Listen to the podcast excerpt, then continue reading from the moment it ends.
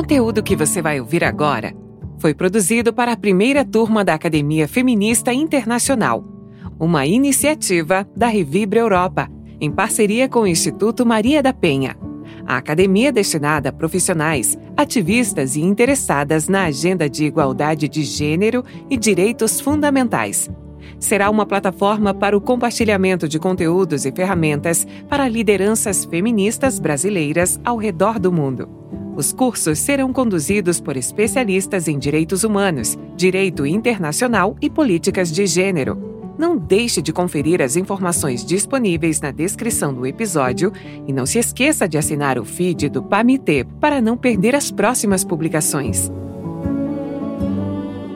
Academia Feminista Internacional plantando sementes para lideranças.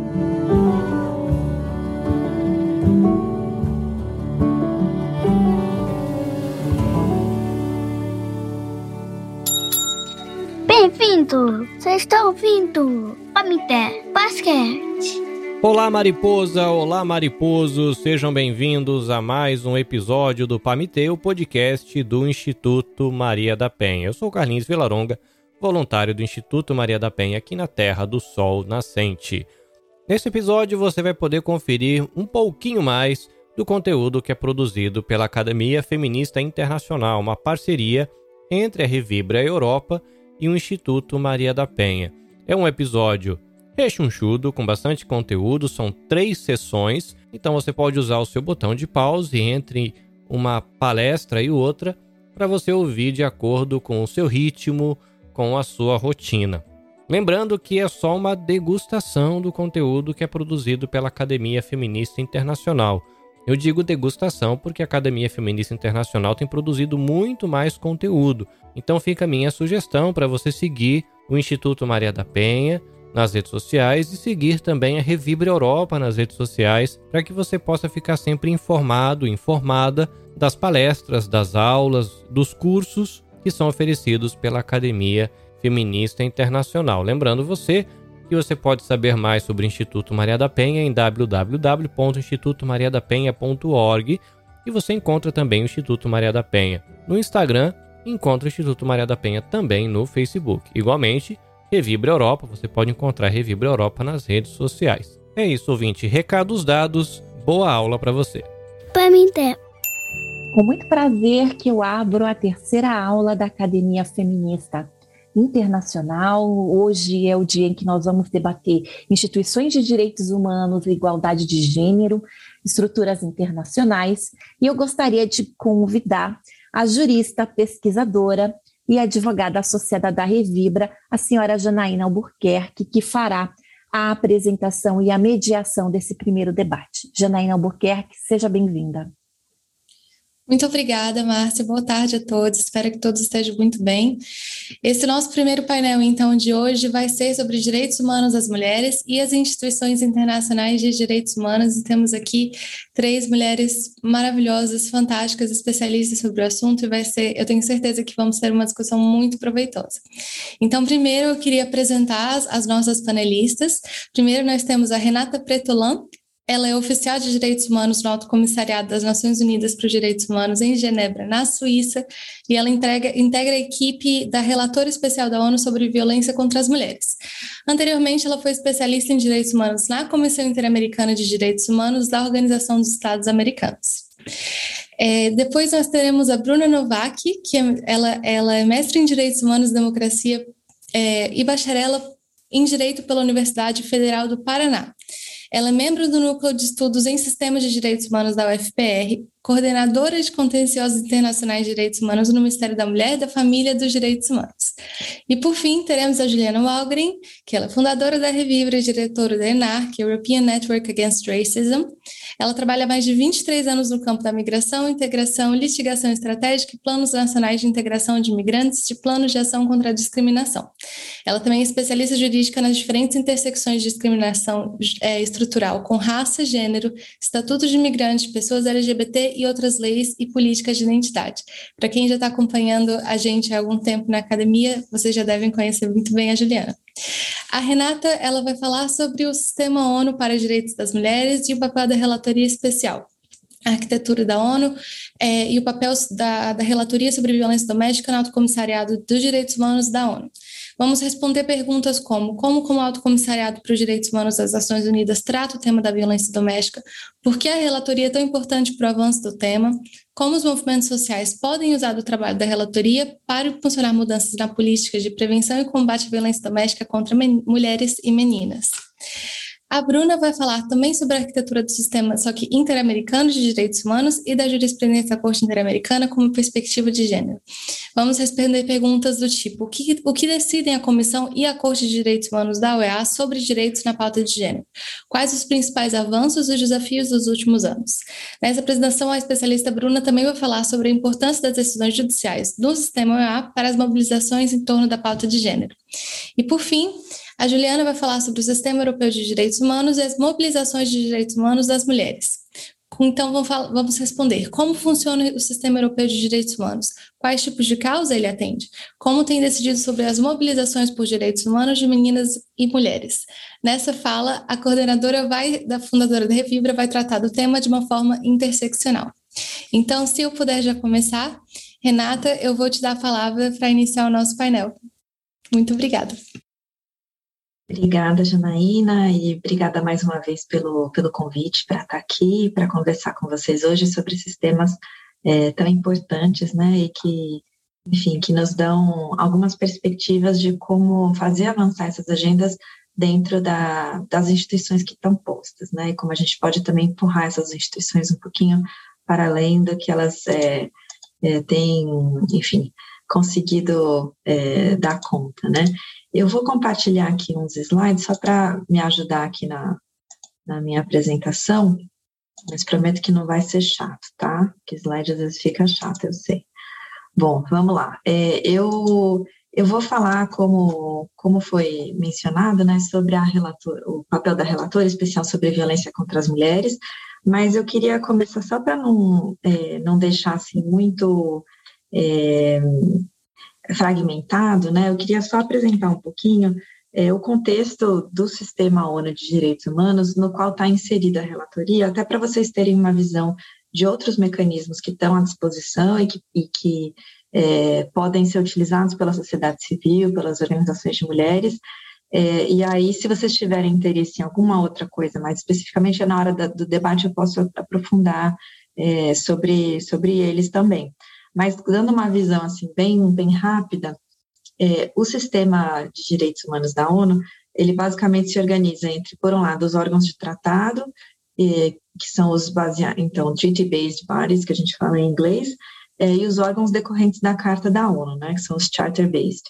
Então, os órgãos de tratado, é, basicamente, a, a, a normatividade de direitos humanos, ela é, na ONU, ela gira em torno de um conjunto de tratados, existem dez que a gente chama que são os, os centrais, os de fundamentais de direitos humanos, é, e uma série de estruturas que são criadas em torno disso para é, para interpretar esses tratados, para dar recomendações aos estados, para é, para mobilizar os estados, que são os principais atores dentro do sistema ONU, né, para assumir compromissos em torno da implementação desses tratados, e é, é em torno disso que a gente está gravitando. Né? Então, por um lado, existem os comitês de tratado é, que são criados é, por esse próprio tratado. Então, no nosso caso aqui, nosso interesse maior, o comitê, o, a CEDAW é a Convenção sobre a Eliminação da Discriminação contra as Mulheres, é, o próprio tratado, a convenção, prevê a criação é, desse, desse mecanismo, que é o comitê, então, comitê CEDAW, que a gente chama, é, que tem a função, então, de apoiar os estados na implementação. É, como que se faz isso? Por um lado, analisando relatórios periódicos são mandados pelos governos a respeito das medidas que foram adotadas para ajustar é, a sua legislação e as suas políticas ao tratado, é, e, por outro, também, alguns desses comitês têm a possibilidade de revisar casos individuais, de abrir investigações sobre é, uma situação generalizada de violação dos direitos humanos cobertos por aquele tratado. Enfim, existem outros mecanismos de, de envolvimento. E a sociedade civil pode participar, então, seja fornecendo informação no processo de revisão da situação dos países, seja apresentando casos individuais para serem analisados é, pelos comitês, é, e são, então, esses comitês são formados por é, especialistas que são indicados pelos governos, mas que são independentes e o órgão em si é independente, né? É, por outro lado, a gente tem, então, é, nos órgãos decorrentes da Carta da ONU, é, assim como existe, por exemplo, o Conselho de Segurança, que a gente vê lá na, nas notícias, né? O Conselho de Segurança, que é composto por um, um número de membros, são estados que tomam decisões a respeito de segurança internacional. Existe o Conselho de Direitos Humanos, é, que também é um órgão criado, então, a partir da Carta da ONU, e esse conselho, da mesma forma, tem um número de governos que são membros e que recebem mandatos, né? São 47 membros atualmente, recebe, tem mandatos de três anos estabelecido pela Assembleia Geral, e esses membros, então, devem tomar uma série de medidas para promover os direitos humanos é, à luz da, desses tratados internacionais, desse arcabouço normativo existente, né? Então, o Conselho de Direitos Humanos, ele pode, ele estabeleceu uma série de mecanismos para apoiar essa função, então, do, do, do Conselho de promover é, os direitos humanos dentro do, do, entre os países membros da ONU. Então, existem os procedimentos especiais, existe o mecanismo de queixas do Conselho e a revisão periódica universal. A revisão periódica universal é um mecanismo de revisão da situação de direitos humanos dos países que é feito pelos próprios membros do Conselho. Então, são os estados que vão fazer essa revisão. O mecanismo de queixas analisa situações individuais é, a partir de um comitê é, acessório a, a, é, de, de, assessoramento é, do Conselho. E os procedimentos especiais, então, que incluem a minha relatoria, e é por isso que eu estou mencionando essa estrutura toda, os procedimentos especiais são um desses mecanismos instituídos pelo Conselho para promover é, os direitos humanos. E aí, mencionando aqui como apoio do sistema de direitos humanos, existe o Acnud, o Alto Comissariado da ONU para Direitos Humanos, é, que é onde eu trabalho, que tem uma dupla função. O Acnud, por um lado, é, um, um, é a ONU Direitos Humanos, então é a Agência de Direitos Humanos da ONU, que apoia a alta comissária, o secretário-geral, na sua missão de principais agentes na área de direitos humanos dentro do secretariado, e, por outro lado, o, o tem a função de apoiar todos esses mecanismos que existem do sistema para que eles desenvolvam as suas funções. Então, o comitê de tratado vai ter um secretariado que apoia as suas funções. A mesma coisa os procedimentos especiais, a mesma coisa revisão periódica universal e assim por diante. O próprio conselho tem o apoio do, do Acnud. Então, eu sou funcionária do Acnud, mas é, o, a relatora não é, digamos, parte do Acnud, e eu vou chegar nisso, é, o, porque é o que nós fazemos é o secretariado desse mecanismo que é independente. Aí aqui só para, porque acho que isso vai ser interessante para a nossa conversa, só para contextualizar, esses é, tratados que eu mencionei, que são os tratados-chave de direitos humanos dentro do sistema ONU, aqui estão as siglas em inglês, mas vocês podem ver que a gente tem o, o tratado a respeito da eliminação da, da, discriminação racial, o primeiro em 55, depois é, tratado sobre direitos civis e políticos, direitos econômicos, é, sociais e culturais, o, a, o CEDAW, que é a Convenção sobre Mulheres, em 79, e assim por diante, até a gente é, chegar nos que são mais recentes, das pessoas com deficiência, a questão da, da, elimina, da eliminação das desaparições forçadas, enfim. É, e aí alguns desses é, tratados, então, geram, é, prevêem, né, a existência de um comitê de monitoramento desse tratado, e esses, essas setinhas OP é para mostrar que alguns deles têm protocolos opcionais, é, que podem ser tanto a respeito de as questões substantivas, direitos que não foram cobertos no tratado principal, ou a respeito de questões procedimentais, por exemplo, para aceitar o mecanismo de queixa individual. Eu sei que está muito, muito técnica essa conversa, mas vamos aterrizar um pouco, falando então é, sobre os procedimentos especiais e como funciona então um relatório especial, para que que para que que isso é criado e como que funciona na prática. Então, falando sobre os procedimentos especiais do Conselho de Direitos Humanos, o que, que são esses procedimentos? A gente chama de procedimentos especiais, mas na verdade são os relatores especiais, especialistas independentes, grupos de trabalho, são diversos títulos, mas são diferentes mandatos é, que estabelecem funções que, é, para esses especialistas em direitos humanos que são independentes, é, a partir de uma certa priorização de temas e, e, e, ou países pelo Conselho de Direitos Humanos. Então, o Conselho se reúne e decide que é, é, há uma necessidade de um trabalho concentrado, específico a respeito de determinado tema ou país, e aí aprova uma resolução que cria, então, esse mandato, né?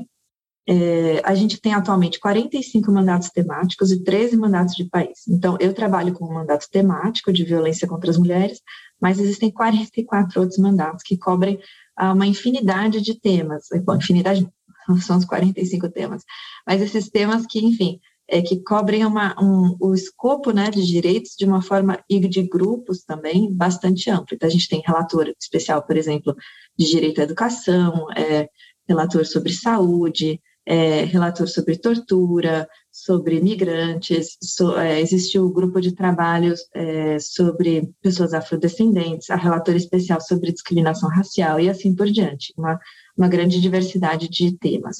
E também de países, é, para países que o Conselho entende que tem uma situação generalizada de violação de direitos humanos. É, esses especialistas, então, eles são designados pelo Conselho de Direitos Humanos para um mandato que tem no máximo seis anos, ou seja, de três anos que pode ser renovado por mais três, e é uma nomeação pessoal. Então, eles são reconhecidos como especialistas é, na área deles, é, por, e, e, são nomeados não como representantes dos países, mas como indivíduos. Isso é muito importante, porque isso é o que é, garante para eles essa, essa condição de independência. E essa condição de dependência, por um lado, é garantida por essa não vinculação com o país, mas também pelo fato de que eles não recebem pagamento, seja da ONU ou de qualquer outra fonte, né? Então, é um trabalho voluntário que é feito, é, e eles não podem receber, por exemplo, pagamento para uma palestra em função como relator, esse tipo de coisa. Não existe, é, é, é, vedado isso pelo, pelo Código de Conduta. É, e eles, então, não representam a posição de ninguém, exceto de si mesmos. É, para o nosso tema aqui de interesse, é, com relação aos direitos das mulheres, a gente tem dois mandatos temáticos que cobrem questões de de, de direitos das mulheres, né? Existe o grupo de trabalho sobre discriminação contra mulheres e meninas. Os grupos de trabalho, eles são, é, em geral, compostos por cinco especialistas, um de cada região dos blocos geográficos da ONU, é, e eles atuam, então, de forma colegiada. O grupo de trabalho foi criado em 2010, é um mandato um pouco mais recente, é, e cobre todos os temas vinculados à discriminação contra as mulheres, ou seja, qualquer tema relacionado à desigualdade de gênero é, entra dentro do escopo do, do grupo de trabalho. E eu atuo com o segundo mandato temático de direitos das mulheres, que é o relatório especial sobre violência contra as mulheres. E aí não só a violência doméstica, mas qualquer modalidade de é, violência de gênero contra as mulheres, eu vou falar um pouquinho mais é, dessa diferença. É, só para vocês é, saberem, então, o que fazem esses relatores, esses especialistas dos, dos procedimentos especiais, é, por um lado, a gente tem as comunicações, é, que são cartas que são enviadas para os governos a respeito de situações de violação de direitos humanos. Então, se a gente tem informação sobre é, uma situação é, que está acontecendo num determinado país que tem a ver com o, o tema desse relator, é, a gente recebe informação, tem que ser uma informação direta de pessoas com, com conhecimento dos fatos, não pode ser informação só da imprensa. Então, a gente depende muito da sociedade civil para ter essas informações, é, e aí prepara uma análise de como aquilo está é, em conflito com as obrigações internacionais de direitos humanos daquele Estado. É, isso é, não é um procedimento é, de natureza jurisdicional. O que isso significa? Não é um tribunal que os, os, os, relatores especiais estão fazendo para determinar o que aconteceu ou deixou de acontecer, mas é, é, é uma maneira de sinalizar quando a gente tem conhecimento de uma situação que pode constituir uma violação de direitos humanos para que os estados tomem providências para corrigir aquele problema. Então, é um mecanismo, e assim como todos os mecanismos aqui da, da à disposição, são mecanismos que partem de, uma, de um pressuposto de diálogo e boa-fé dos estados. E aí isso também é um dos limites, porque a gente sabe que nem sempre é, essa, essa boa-fé está colocada né, na, na, interação com os mecanismos internacionais. Então, dando um exemplo para vocês, é, é, o mandato da relatora é, sobre violência contra as mulheres enviou uma, uma comunicação é, para o Brasil a respeito do, do assassinato da Marielle Franco, que é um, foi um assassinato percebido com é, um elemento claro de gênero, além de outras dimensões. É, uma outra comunicação que foi enviada recentemente para o Brasil e que vocês conseguem ver já no nosso site foi a respeito, foi feito em parceria com a, a, a o grupo de trabalho de discriminação é, é, sobre mulheres e meninas e também a relatora sobre saúde, foi a respeito desse veto que foi feito, é, que foi, enfim, veto presidencial ao projeto de lei sobre pobreza menstrual, que aconteceu no final do ano passado, é, foi enviada uma comunicação, porque as comunicações também podem lidar com projetos de lei e políticas públicas, é, a respeito da importância de derrubar esse veto e aprovar essa política pública. Então, é nesse tipo de situação que o mandato intervém, né? Existem também as visitas de país. Então, são visitas de 10 dias é, que tentam, é, enfim, dentro desse período que para alguns países é, fica um pouco mais apertado, né? mas cobrir uma diversidade de, de é, localizações geográficas e também de temas, de grupos, para ter uma avaliação da situação de direitos humanos a respeito daquele mandato é, no, no, país. É, e aí, já adiantando, o Brasil vai ser visitado pela minha relatora agora no final de maio, de 23 de maio a 1 de junho.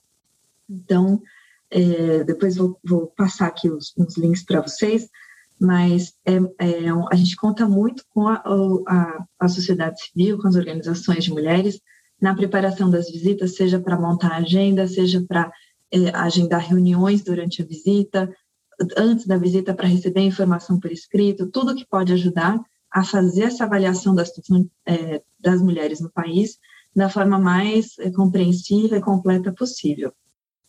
Também existem os relatórios temáticos, tanto para, o Conselho de Direitos Humanos quanto para a Assembleia Geral. São, são estudos que são feitos sobre o tema de, de violência contra as mulheres, é, que tem, enfim, podem ter, que em geral tem um, um tema específico, né? É, e que são feitos também com informação que é recebida da sociedade civil e dos estados, e que serve como guia é, para os estados a respeito de como se implementar esses direitos, é, e que viram também como são instrumentos que a sociedade civil também pode usar no seu lobby é, interno, né? Então, existem essas recomendações que saem desses relatórios que podem ser utilizadas. É, e, enfim, interação com a mídia, atividades promocionais. Estou vendo que eu tenho pouco tempo para terminar, mas eu queria, antes de da gente concluir é, essa apresentação, falar um pouquinho é, da parte substantiva, né, do, do, do trabalho da, desse mandato. É, esse é um dos mandatos mais antigos dos relatores especiais, foi criado em 94 pela Comissão de Direitos Humanos, e era um momento muito importante, assim, é, e, e foi, muito, foi, uma conquista muito grande a criação desse mandato, porque é, vocês viram lá naquele quadrinho que eu mostrei a respeito das datas de estabelecimento dos, dos tratados, né? É, a, enfim, a, a, a, busca pela, pela igualdade de gênero, claro que está ainda muito aquém né, do, do, do, que a gente espera, mas também já avançou muito, né, desde, desde a década de 50 e 60. E a verdade é que esses tratados, é, em grande medida, é, eram, tinham pouca sensibilidade de gênero, né, então, é, da maneira como algumas das violações de direitos humanos foram conceitualizadas e descritas, é, e a gente vê que a violência contra a mulher, o tipo de violência que as mulheres mais experimentam, não estava devidamente refletida nesse contexto normativo até os anos 90. É, então, por exemplo, a própria Convenção CEDAW, que é a Convenção é, sobre, direitos, sobre a Discriminação contra as Mulheres, não menciona a violência contra a mulher. É, o que, que a gente vê a partir dos anos 90? Existem uma série de iniciativas dentro do contexto da ONU e que são, em grande medida, impulsionadas pela, pela sociedade civil para reconhecer a, a, violência de gênero como uma violação de direitos humanos. E isso é a grande virada conceitual que, que, que, que é a base, então, para o trabalho desse, desse mandato. A gente tem a Declaração sobre a Eliminação da Violência contra a Mulher em 93, a Plataforma de Beijing em 93 também, que vai é, colocar a violência como, como, uma prioridade para os direitos das mulheres. O Comitê CEDAW faz um comentário geral, é, que é uma, é uma interpretação da convenção que, que é, é, feita não no contexto de país, mas de forma ampla, né? Faz um comentário em 92 sobre violência, que define a violência de gênero como aquela é, que afeta as mulheres por, pelo fato de serem mulheres ou que afeta as mulheres desproporcionalmente. E essa é uma conceituação básica, mas que é chave é, é, para a gente até hoje, né? E a, a própria Convenção de do Pará, no, no, sistema interamericano, que é a Convenção sobre Violência contra a Mulher, que acho que minha colega vai falar um pouquinho sobre isso, também de 94. Então, nesse momento, nesse caldo, né, de, de então é, re, refletir nos, nas normas internacionais e nas interpretações das normas internacionais, é, a violência de gênero contra as mulheres como uma violação de direitos humanos. E por que, que isso é tão especial, né, essa, esse entendimento? Porque os, os, direitos humanos são primordialmente uma obrigação dos estados. Os estados são os principais, como a gente chama em inglês, os duty bearers, os, os, aqueles que são os, os, que têm o dever de, de implementar o direito, né? É, e como a violência que as mulheres experimentam, em grande medida, uma violência é, causada por, é, por pessoas, indivíduos privados, né, não pelo Estado, ela ficava invisibilizada dentro desse arcabouço de proteção é, que era muito focado na proteção do indivíduo contra o Estado, né? Nesse momento, então, dos anos 90, existe uma, uma, essa virada conceitual, especialmente a partir do conceito de devida diligência. Então, o que, que significa isso? Significa que os estados, eles, na medida é, eles, eles são responsáveis por uma violação dos direitos das mulheres também é, se eles falham com relação às suas obrigações de prevenir, de investigar, sancionar a violência e também de reparar, oferecer reparações às vítimas.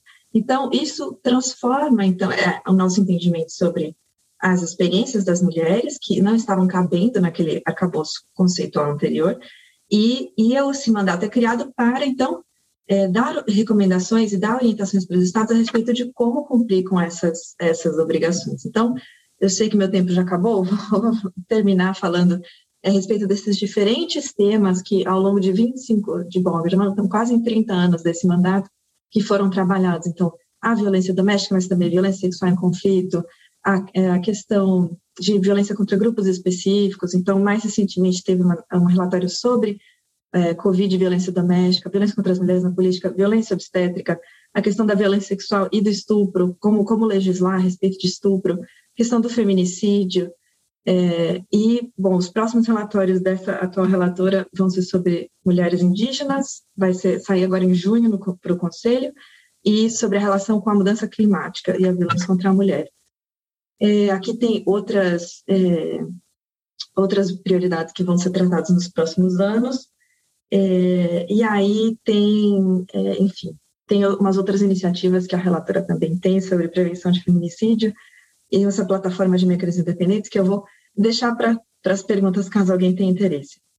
Mas era isso que eu queria compartilhar com vocês e deixar essa mensagem de que em tudo que, que, que os, os, os mecanismos dependem da sociedade civil para poder fazer o trabalho, então, para enviar comunicações, para fazer visitas de país, para fazer relatórios temáticos, e a sociedade civil pode usar esses mecanismos para potencializar o seu trabalho de advocacy, para é, para utilizar no melhor sentido possível essa, essa autoridade moral e institucional dos mecanismos para poder, então, fazer é, a, avançar suas pautas, enfim. Era isso que eu queria falar hoje para vocês e fico à disposição caso haja perguntas. Obrigada.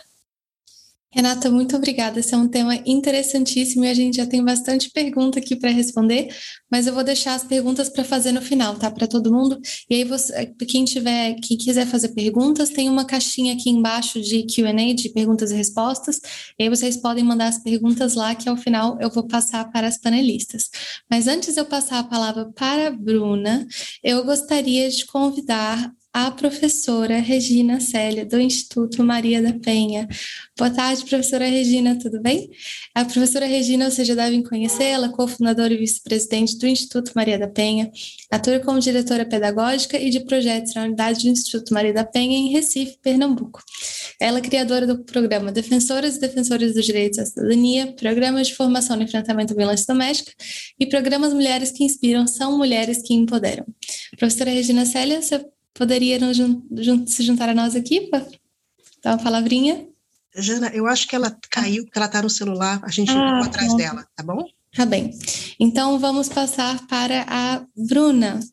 Bruna, podemos começar? A Bruna vai falar sobre sistema interamericano. Você tem a palavra. É, muito obrigada, Janaína. É, bom dia ou boa tarde a todas. É, é uma satisfação enorme estar aqui com vocês hoje para conversar um pouquinho sobre o Sistema Interamericano de Direitos Humanos, que é aqui o nosso sistema regional de proteção dos direitos humanos. É, para a gente entender um pouquinho sobre o sistema, é, é necessário compreender que Diferentemente do sistema ONU, né, que foi aqui relatado pela colega Renata, o sistema interamericano ele tem esse caráter regional. Então, ele é instituído no âmbito da Organização dos Estados Americanos, que é uma organização que a gente chama né, de caráter intergovernamental, então que é composta por representantes aqui dos estados das Américas é, o mandato da Organização dos Estados Americanos ele compreende inúmeras pautas e a pauta dos direitos humanos é uma delas. No âmbito do sistema, nós temos dois órgãos principais, que são a Comissão Interamericana de Direitos Humanos e a Corte Interamericana de Direitos Humanos.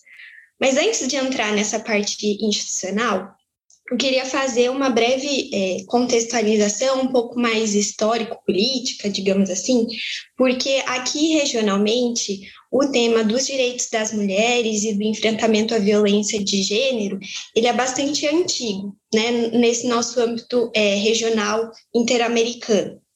Então, antes mesmo é, da criação da Organização dos Estados Americanos, é, que tem como instrumento base uma carta, né, a Carta da OEA de 1948. Então, antes mesmo disso, já existiam discussões é, sobre direitos das mulheres e a participação das mulheres nesse ambiente internacional.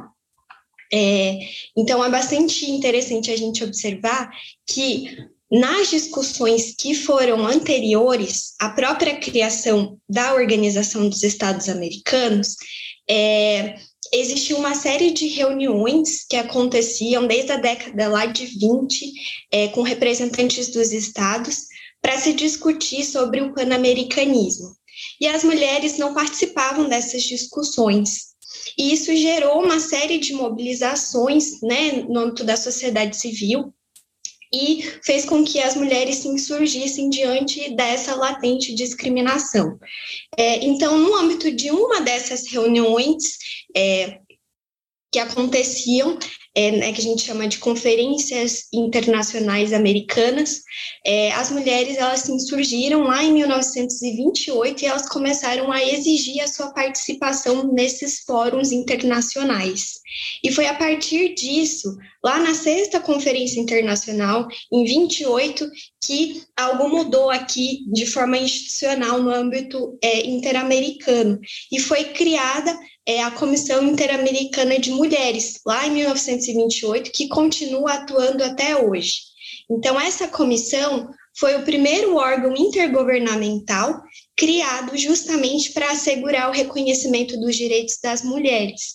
Então, foi muito uma resposta da luta das mulheres que eram, enfim, deixadas de lado desses fóruns de discussão.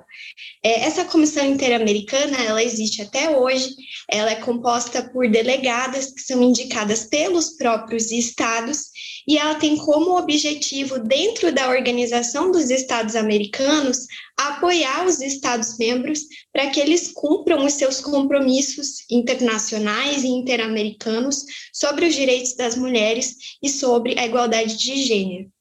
Então, é importante ver que há bastante tempo, institucionalmente, é, as mulheres têm adquirido é, um espaço aqui na nossa região.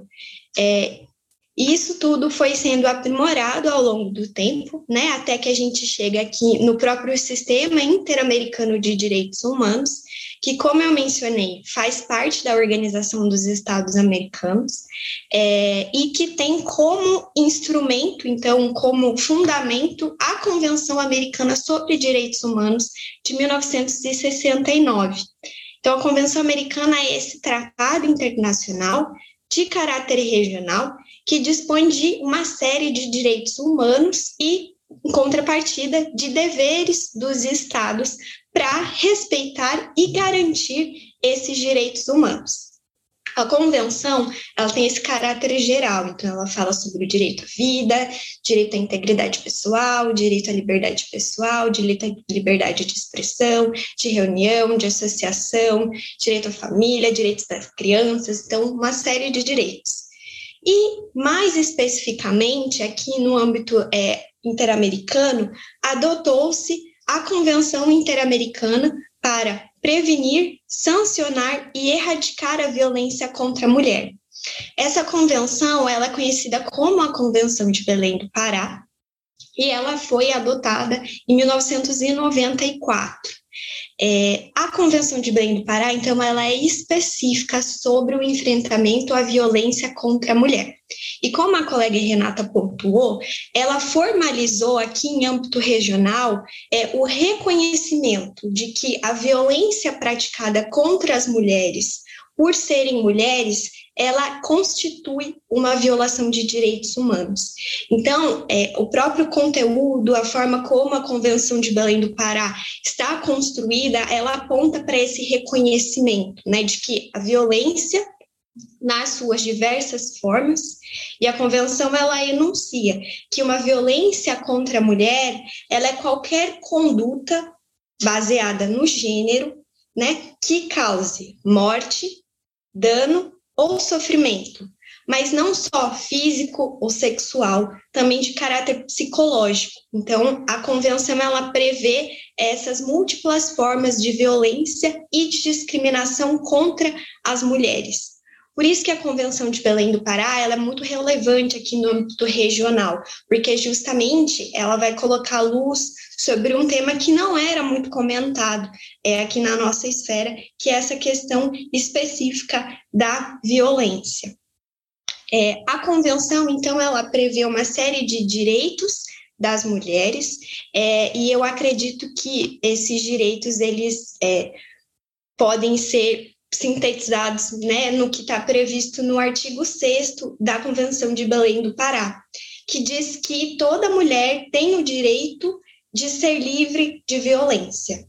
É, então, acho que essa é a síntese da convenção, e isso abrange justamente que as mulheres elas devem ser livres de toda forma de discriminação e que elas devem ser valorizadas no âmbito social e educadas sem qualquer tipo de padrões estereotipados, né? Então, assim, ao mesmo tempo em que a Convenção de Belém do Pará, ela prevê esses direitos das mulheres, ela também é, dispõe de deveres dos estados. Então, a partir da Convenção de Belém do Pará, os estados eles devem não apenas deixar de violar os direitos das mulheres, né? Então, respeitar os direitos das mulheres, mas eles também devem garantir que esses direitos sejam observados e garantir que esses direitos não sejam violados. Então, a convenção ela coloca uma série de deveres para os estados, inclusive de modificação de padrões culturais e sociais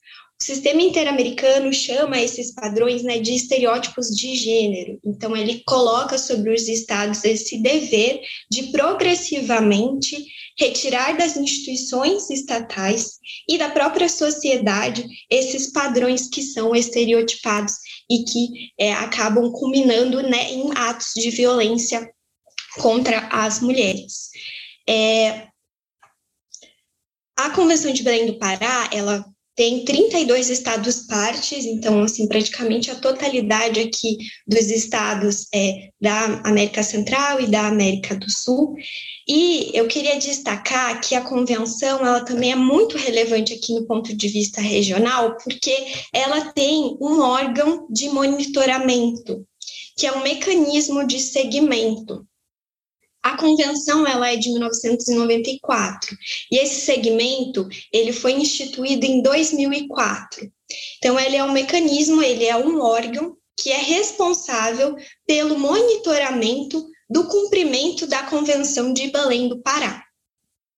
Esse mecanismo, ele é um órgão intergovernamental, então ele é composto por representantes indicados pelos próprios estados partes da Convenção de Belém do Pará. Então, cada um dos estados aponta um representante que vai integrar o que a gente chama né, de Conferência dos Estados Partes, que é um órgão político que vai discutir justamente a implementação da convenção mas não só isso, ele não conta só com essa parte política e governamental.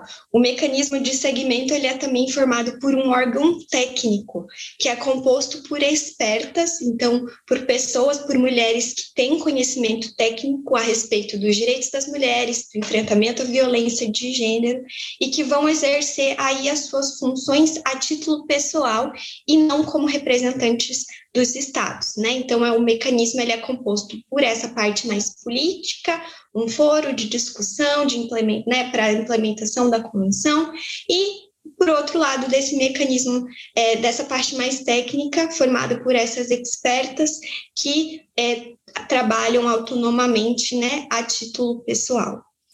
É, o mecanismo, então, ele avalia a maneira pela qual os estados cumprem a Convenção de Belém do Pará. É, as expertas elas elaboram indicadores é, para o cumprimento da convenção que devem ser levados em consideração pelos estados. Então, os estados eles reagem a esses indicadores por meio de relatórios que são enviados ao mecanismo e o mecanismo faz essa avaliação e depois acaba é, é, definindo algumas recomendações para que os estados cumpram. Né? Então, tem essa fase de avaliação e essa fase mais de implementação com base em definições é, por parte das expertas do comitê. Então, é bastante interessante ver que existe a parte política e existe essa parte técnica e eles trabalham em conjunto. E a sociedade civil também participa do mecanismo, principalmente por meio daquilo que a gente chama de shadow reports, que são os relatórios sombra. A sociedade civil ela reage aos informes estatais, né? Então, por exemplo, um estado como o Brasil é, elabora um relatório para o mecanismo indicando como tem cumprido a Convenção de Belém do Pará e a sociedade civil pode responder a esse relatório com outros dados, com outras fontes de informação. Então, é muito importante ver justamente que existe esse me mecanismo de segmento de acompanhamento. É, de uma forma um pouco mais específica agora, eu comentei né, que o Sistema Interamericano de Direitos Humanos, ele é da OEA, ele é fundado na Convenção Americana sobre Direitos Humanos de 1969 e ele é constituído por dois órgãos principais: a Comissão Interamericana de Direitos Humanos e a Corte Interamericana de Direitos Humanos. O sistema ele tem várias funções, principalmente a Comissão Interamericana, que não é um órgão jurisdicional, né, então não é um tribunal, mas é um órgão de cunho técnico é, formado por é, comissionados, né, que são eleitos é, pela própria Assembleia Geral da Organização dos Estados Americanos. A gente teve agora no final de 2021 é, eleição para novos membros né, da Comissão Interamericana. A professora Flávia Piovesan terminou o seu mandato, então ela foi comissionada é, de 2018 até 2021. É, enfim, nós temos essa composição né, de sete comissionados que fazem o monitoramento é, do cumprimento da Convenção Americana sobre Direitos Humanos e demais tratados interamericanos. Então, a atuação da comissão ela abrange visitas em loco, comunicados expedidos é, aos estados, solicitações de informações, então uma série de né, é, articulações de monitoramento dos direitos humanos nos estados que fazem parte da Convenção Americana sobre Direitos Humanos. E tem também um sistema de petições, que eu vou focar um pouquinho mais nele, porque aí a gente consegue fazer aqui a comunicação entre a atuação da Comissão Interamericana e da Corte Interamericana de Direitos Humanos. Então, é, da mesma forma como a colega Renata explicou, ali no âmbito é, dos órgãos de tratado das Nações Unidas, é possível apresentar petições é, que denunciam violações de direitos humanos. E aqui no âmbito da Comissão Interamericana, isso também é possível. Então, vítimas ou seus representantes, né, como entidades da sociedade civil, podem apresentar essas denúncias de violações de direitos humanos perante a Comissão Interamericana. E a comissão ela faz é, uma análise é, dessas denúncias. Então, a gente costuma dizer que a comissão ela faz uma espécie né, de filtro, ela verifica se estão presentes os requisitos formais para apresentação dessas denúncias, porque justamente é, todo o sistema interamericano né, e o sistema internacional de proteção dos direitos humanos como um todo, é, nessa parte específica das petições, ele é regido pelo princípio da subsidiariedade, né, que significa que, num primeiro momento, compete aos próprios estados é, solucionarem internamente as violações de direitos humanos, mas, a partir do momento que o Estado ele falha nesse dever, é que as instâncias internacionais podem e devem ser acionadas, né? Então aí a comissão faz esse filtro de admissibilidade das petições e pode ser que ali na altura do procedimento a comissão ela expressa recomendações para os estados. Então o caso mais emblemático que a gente tem, né, que é de conhecimento de todas, é o caso 2051, que é o caso Maria da Penha Maia Fernandes, que chegou no sistema interamericano justamente porque o Estado brasileiro foi excessivamente demorado é, na adoção de medidas para responsabilização do agressor da senhora Maria da Penha. Então, a comissão fez a análise e, lá no ano de 2001, emitiu um relatório de mérito com uma série de recomendações ao Estado brasileiro.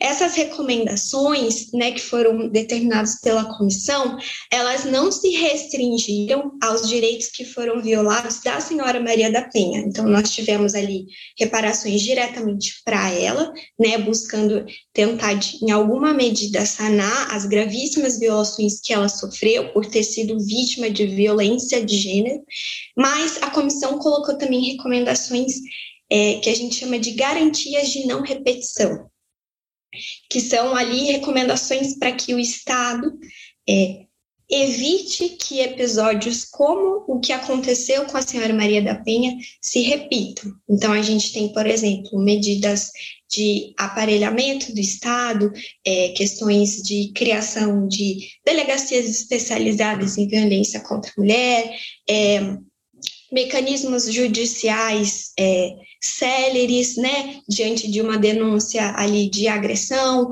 de violência ou até mesmo de feminicídio. Então, é uma série de recomendações que o Estado brasileiro tem implementado.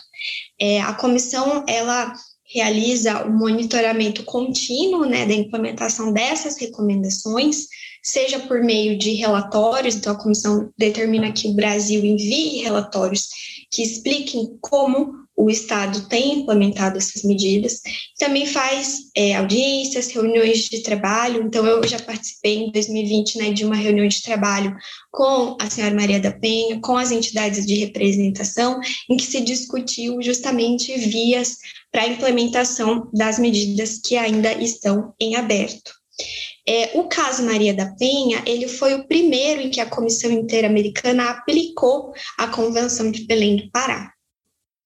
É, Agora, saindo um pouco da comissão e chegando até a Corte Interamericana, é, para o sistema interamericano, se o Estado deixa de cumprir essas recomendações, é, a comissão ela envia o caso para a corte. Por isso que a comissão ela faz esse filtro ali né, que a gente chama de admissibilidade.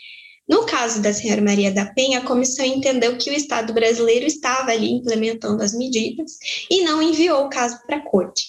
Mas em outros casos, diante de uma inércia do Estado ou mesmo de medidas não tão satisfatórias para o cumprimento, a comissão ela envia o caso para a corte. E aí na corte se inicia um julgamento, né? A corte como um órgão jurisdicional, composto também por sete juízes que são eleitos, é, são indicados pelos estados e eleitos ali no âmbito da Assembleia Geral da Organização dos Estados Americanos, é ali se inicia todo um processo. É, com a oitiva de testemunhas, de depoimentos, é, e no final a corte ela vai emitir uma sentença. É, eu percebo que no que diz respeito aos direitos das mulheres, né, e a questão da violência de gênero, a jurisprudência do sistema interamericano, ela é uma jurisprudência rica, é, os marcos fáticos, né, então, as violações, elas são de naturezas bastante diversas, é, aqui, no mesmo sentido do que a colega Renata pontuou, a gente percebe que é, as primeiras decisões da corte elas foram muito em relação a violações praticadas por agentes do Estado. Eu já vou explicar, vou trazer alguns casos para contextualizar para vocês. É, e com o passar dos anos, é, a própria corte passou a apreciar aí casos de violência praticadas por particulares, né? Então, no primeiro momento, muito, muitas questões de violência sexual praticadas por agentes do Estado, policiais militares, enfim, e daí, com o passar dos anos, é, a própria jurisprudência se pautou mais nessas relações privadas. É, eu sei que meu tempo acabou, mas eu queria pedir só mais cinco minutos, se possível, para eu poder comentar Pode ser dos casos, rapidamente? Tá bom, muito obrigada. É, então, por mais que a jurisprudência tenha esse marco fático bastante diversificado, eu entendo que é, as medidas de reparação ali que são colocadas ao final para as vítimas, elas estão muito centradas em uma questão, que é o dever da devida diligência, no sentido de que os estados eles têm um dever especial de agir a partir do momento que eles têm conhecimento de uma situação de ameaça, de risco ou já de uma violência praticada contra as mulheres. Então, há essa devida diligência reforçada por conta da vulnerabilidade que recai sobre nós mulheres e que o Estado tem que ser mais diligente, seja na condução de investigações, é, do, da persecução criminal e mesmo da responsabilização dos perpetradores dessas violações é, pautadas né, no gênero. Então, isso se repete na jurisprudência, esse dever acentuado de devida diligência. É, o primeiro caso julgado pela Corte Interamericana em que é, a Corte aplicou a Convenção de Belém do Pará, então reconheceu ali que houve uma violação à Convenção de Belém do Pará, foi o caso Miguel Castro Castro versus Peru.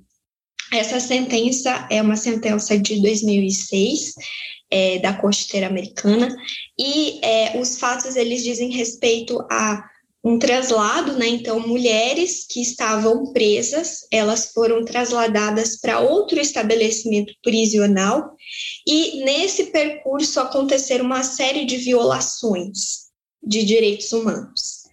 É, a corte, pela primeira vez, ela entendeu que as mulheres elas tinham sofrido violações específicas e mais graves por serem mulheres.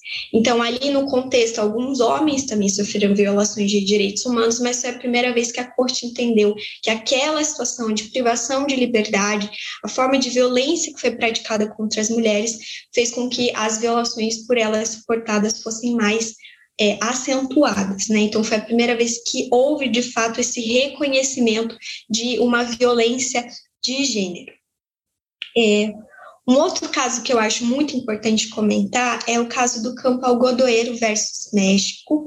Esse caso teve a sentença em 2009 é, e é um caso muito emblemático porque disse respeito a uma série de assassinatos que aconteceram na década de 90 na cidade de Juárez, é, no México, e a Corte Interamericana ela constatou que esses assassinatos eles foram praticados porque existia uma cultura de discriminação contra a mulher.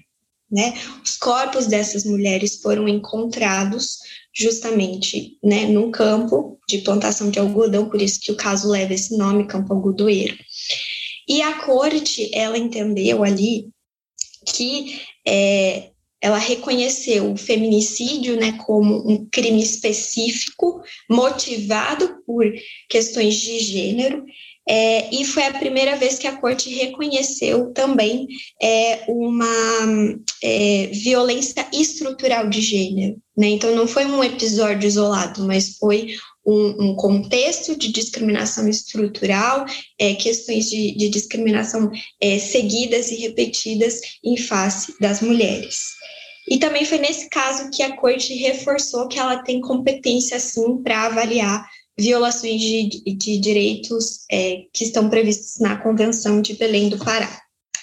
É, um outro caso que eu, que eu queria comentar rapidamente é o caso IV versus Bolívia, de 2016. Esse caso é interessante porque é, ele diz respeito à questão da esterilização forçada. Então, a senhora IV, ela é, era peruana, peruana, mas estava refugiada na Bolívia, e ela, enfim, recebeu tratamento ali médico, é, fez um, uma cesárea, né, para ganhar sua filha, e nesse procedimento é, os médicos acabaram é, realizando a, a cirurgia né, de ligadura das trompas sem o consentimento dela. E a corte avaliou que isso era uma gravíssima violação aos direitos da mulher, justamente porque tem que existir esse consentimento informado né, sobre esses procedimentos. Então, ali, dentre as violações, a corte entendeu que foi violado seu direito à vida privada, é, a fundar uma família, né, porque ela não pôde escolher se ela queria continuar com a possibilidade de ser mãe ou não, né, de acesso à informação, porque não foi, não houve nenhuma tentativa ali de comunicação para que ela pudesse se manifestar livremente, né, e consentir com essa cirurgia. É, então é um caso bastante interessante. É, e acho que tem também o caso Lopes Soto versus Venezuela de 2018 que é um dos casos mais emblemáticos, na minha opinião, do sistema interamericano, porque foi a primeira vez que a corte é, constatou num caso é, a essência de escravidão sexual. Então, a senhora Lopes Soto, ela foi vítima de cárcere privado, né? Então, aqui a gente tem relações privadas que ensejaram múltiplas violações. Acho que ela ficou cerca de três meses é, em cárcere privado, sofreu todo tipo de violação física e sexual, é, e aí reconhecendo ali a presença de elementos de privação de liberdade e de toda uma objetificação da senhora Lopes Soto, a corte reconheceu que ela havia sido submetida à escravidão sexual porque ela ficou ali disponível à satisfação do seu agressor ininterruptamente, ela fazia tarefas domésticas, enfim. Então esse é um dos casos mais emocionantes assim na minha avaliação. E para terminar, falando do Brasil, é, não poderia deixar de comentar sobre a sentença do caso Barbosa de Souza e outros versus Brasil. Essa sentença ela foi proferida pela Corte Interamericana no final do ano passado. Eu trabalhei né, no caso e agora estou trabalhando no cumprimento da decisão da Corte. É, a senhora Márcia Barbosa, ela foi vítima né, do que hoje a gente entende de crime de feminicídio, que foi praticado por um, então, deputado estadual no estado da Paraíba. É, e acho que esse caso ele é todo pautado por uma série de estereótipos de gênero ao longo das investigações, e se discutiu muito sobre a questão da imunidade parlamentar. Então, como ele era deputado, é, houve uma série de demoras processuais, porque ele tinha essa imunidade, então o regime jurídico da imunidade parlamentar era diferente lá em 98, quando ela foi assassinada.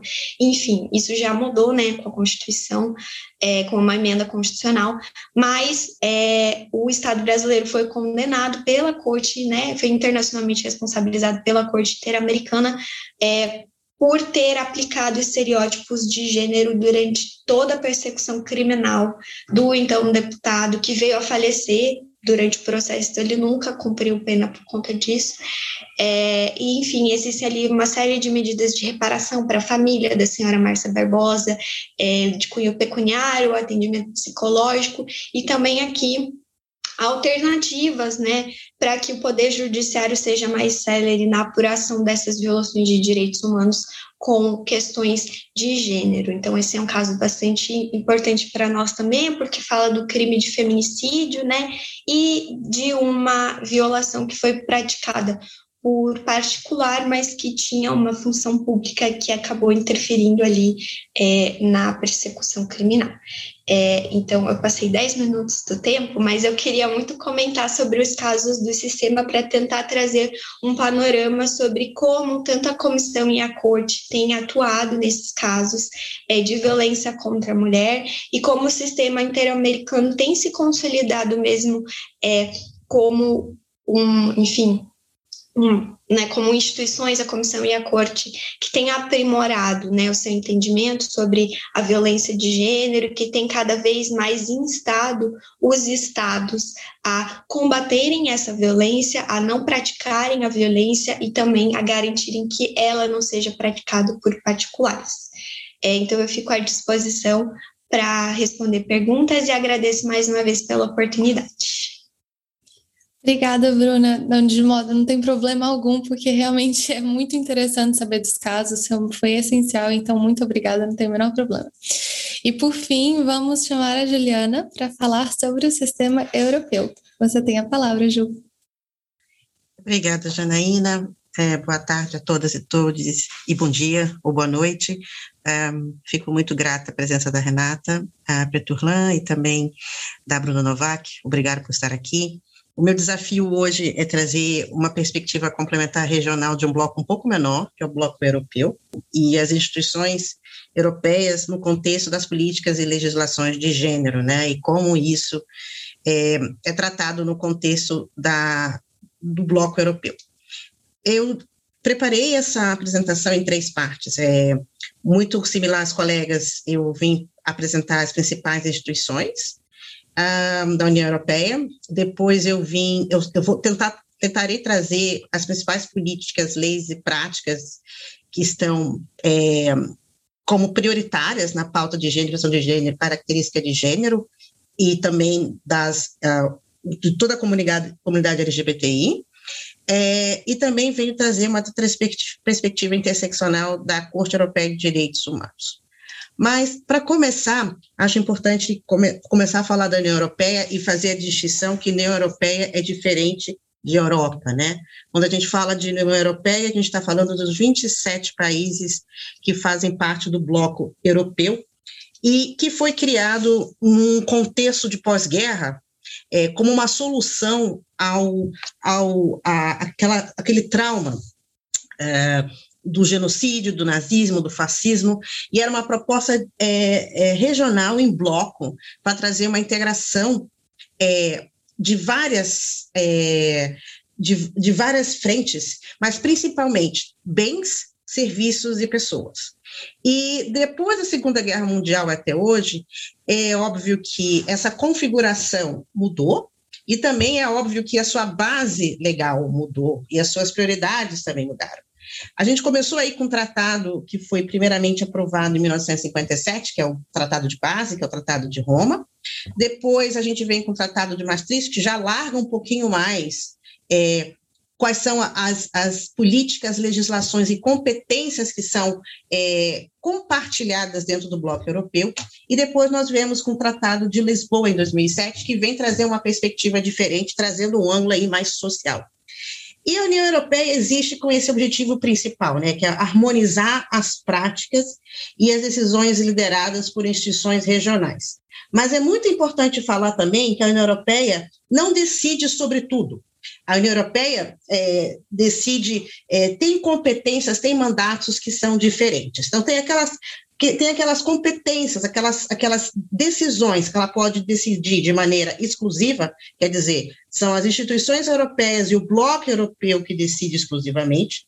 Depois você tem uma competência que é compartilhada, quer dizer, a União Europeia dá mais instruções, depois a lei nacional complementa, e são, são pautas que são é, é, é, gerenciadas de maneira complementar. E tem aquelas competências que são só de assistência. A União Europeia está ali para assistir e dar apoio aos Estados-membros. É importante falar que, desde a sua existência, no fim da Segunda Guerra, obviamente, o bloco europeu da União Europeia aumentou, né? Se nós tínhamos quatro países fundadores que foram nascidos ali naquela cooperação do minério e do aço, hoje nós temos um, um, um bloco um pouco maior, atualmente com 27 Estados-membros, então, quando vocês virem EMS aqui são é, Estados-membros da União Europeia, e infelizmente, depois da saída do Reino Unido da União Europeia, é, a, e, e, depois do Brexit, a, a, o Reino Unido não faz mais parte do bloco europeu. É, acho também importante falar da relevância da da, da, das decisões europeias nas nossas vidas, né? Quando a gente está fora de, da Bélgica, eu moro em Bruxelas, eu moro na Bélgica, então, para mim, parece assim que a União Europeia, sua função é muito óbvia, porque eu trabalho nessa, que a gente chama nessa bolha europeia, eu convivo com essas pessoas, eu sigo de frente tudo o que acontece aqui em Bruxelas, mas não é a realidade de todo mundo. Se alguém está na Espanha, se alguém está na Itália, se alguém está em Portugal, e é mesmo no Brasil, para que, que serve esse bloco? Como isso interfere na minha vida diariamente? E eu acho interessante sempre trazer um exemplo de certas decisões europeias é, na nossa vida do cotidiano. Eu não sei se vocês conhecem a diretiva do pepino, que também é a diretiva das bananas, que é, é que foi uma decisão europeia do bloco econômico antes do, da revisão do Tratado de Lisboa, que trazia é, uma decisão conjunta econômica e que mandava que os pepinos, como as bananas, devem ter uma envergura específica, devem ter uma é, curva máxima, porque saindo daquela curva e daquela, da, da, daquela, da, daquela, daquele formato tradicional, aquilo não poderia ser vendido mais nas nossas prateleiras, nos nossos supermercados. Então, é para mostrar como a União Europeia está influenciando o dia a dia das nossas vidas. E o exemplo do pepino, o exemplo da banana, é um exemplo muito tradicional, é, onde até o que vai no nosso prato, é, a qualidade, o tamanho, a curvatura é decidido, decidido por decisões europeias. Mas avançando um pouquinho, como é que essa estrutura institucional da União Europeia? Nós temos o Compleiro Europeu, que a gente chama de Cimeira, que são, é, na verdade, essa reunião geral né, da, da de, de, todos os representantes é, da, da, União Europeia, mas são três órgãos principais que são aí gestores da implementação e do avanço das políticas e legislações é, do bloco regional. Nós temos aí a Comissão Europeia, o Parlamento Europeu e o Conselho de Ministros. Temos também órgãos que são secundários, mas não deixam de ser tão importantes, como o Tribunal de Justiça, o Tribunal de Contas e o Banco Europeu, é, que também faz aí toda a gestão da nossa moeda euro, né, de maneira harmonizada.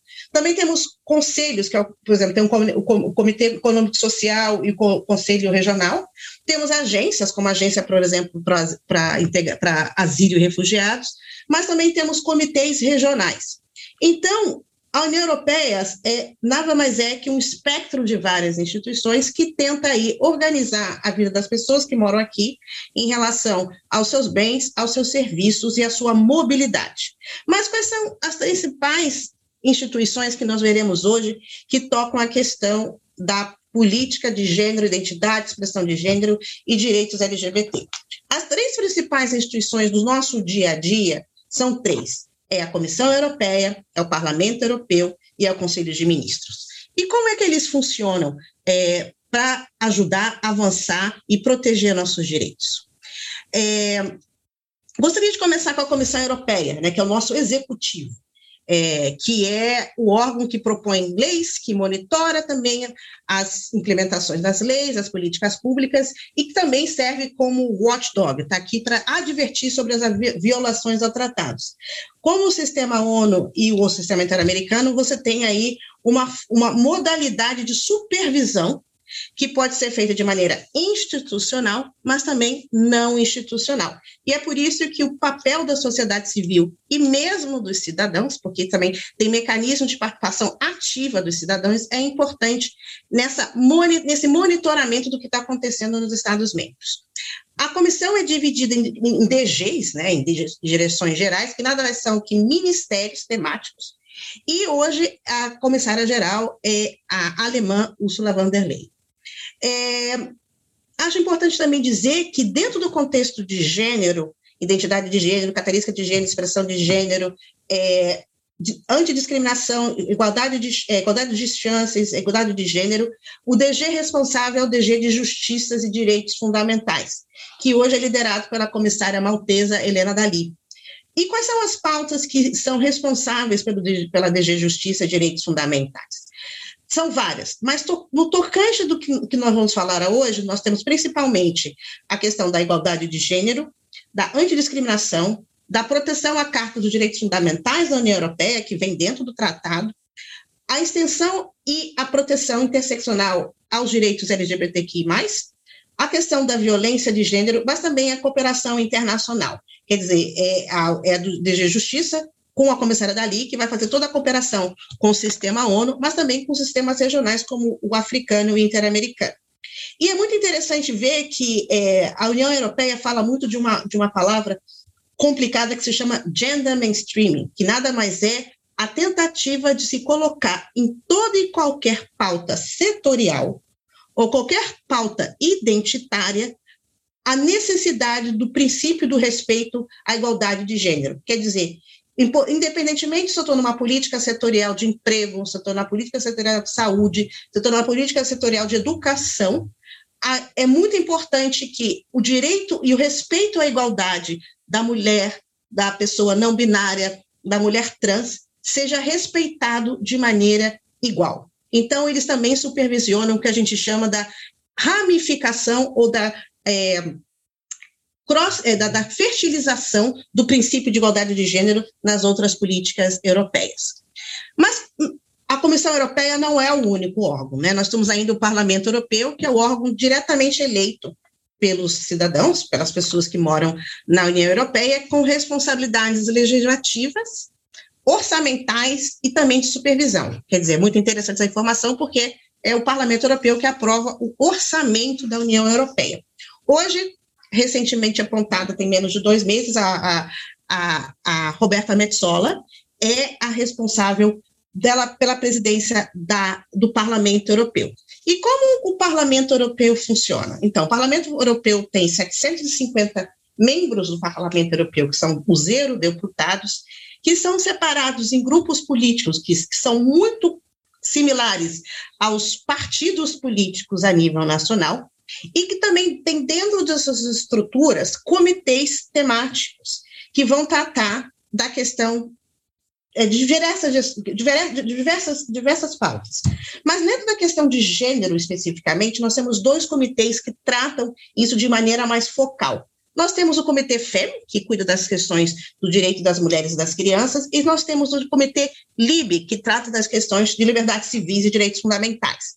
Então, quando a gente vai fazer uma análise de como está a evolução da pauta legislativa no parlamento, esses são dois comitês de entrada. É o comitê que vai tratar especificamente da pauta de gênero com pauta é, identitária, e você tem o Comitê LIB, que vai tratar mais da transversalidade desses direitos em outras pastas de direitos fundamentais. Mas, além disso, você tem grupos preparatórios dentro do, do, do, do, Parlamento Europeu, que são os intergrupos. E, normalmente, é uma composição interessante.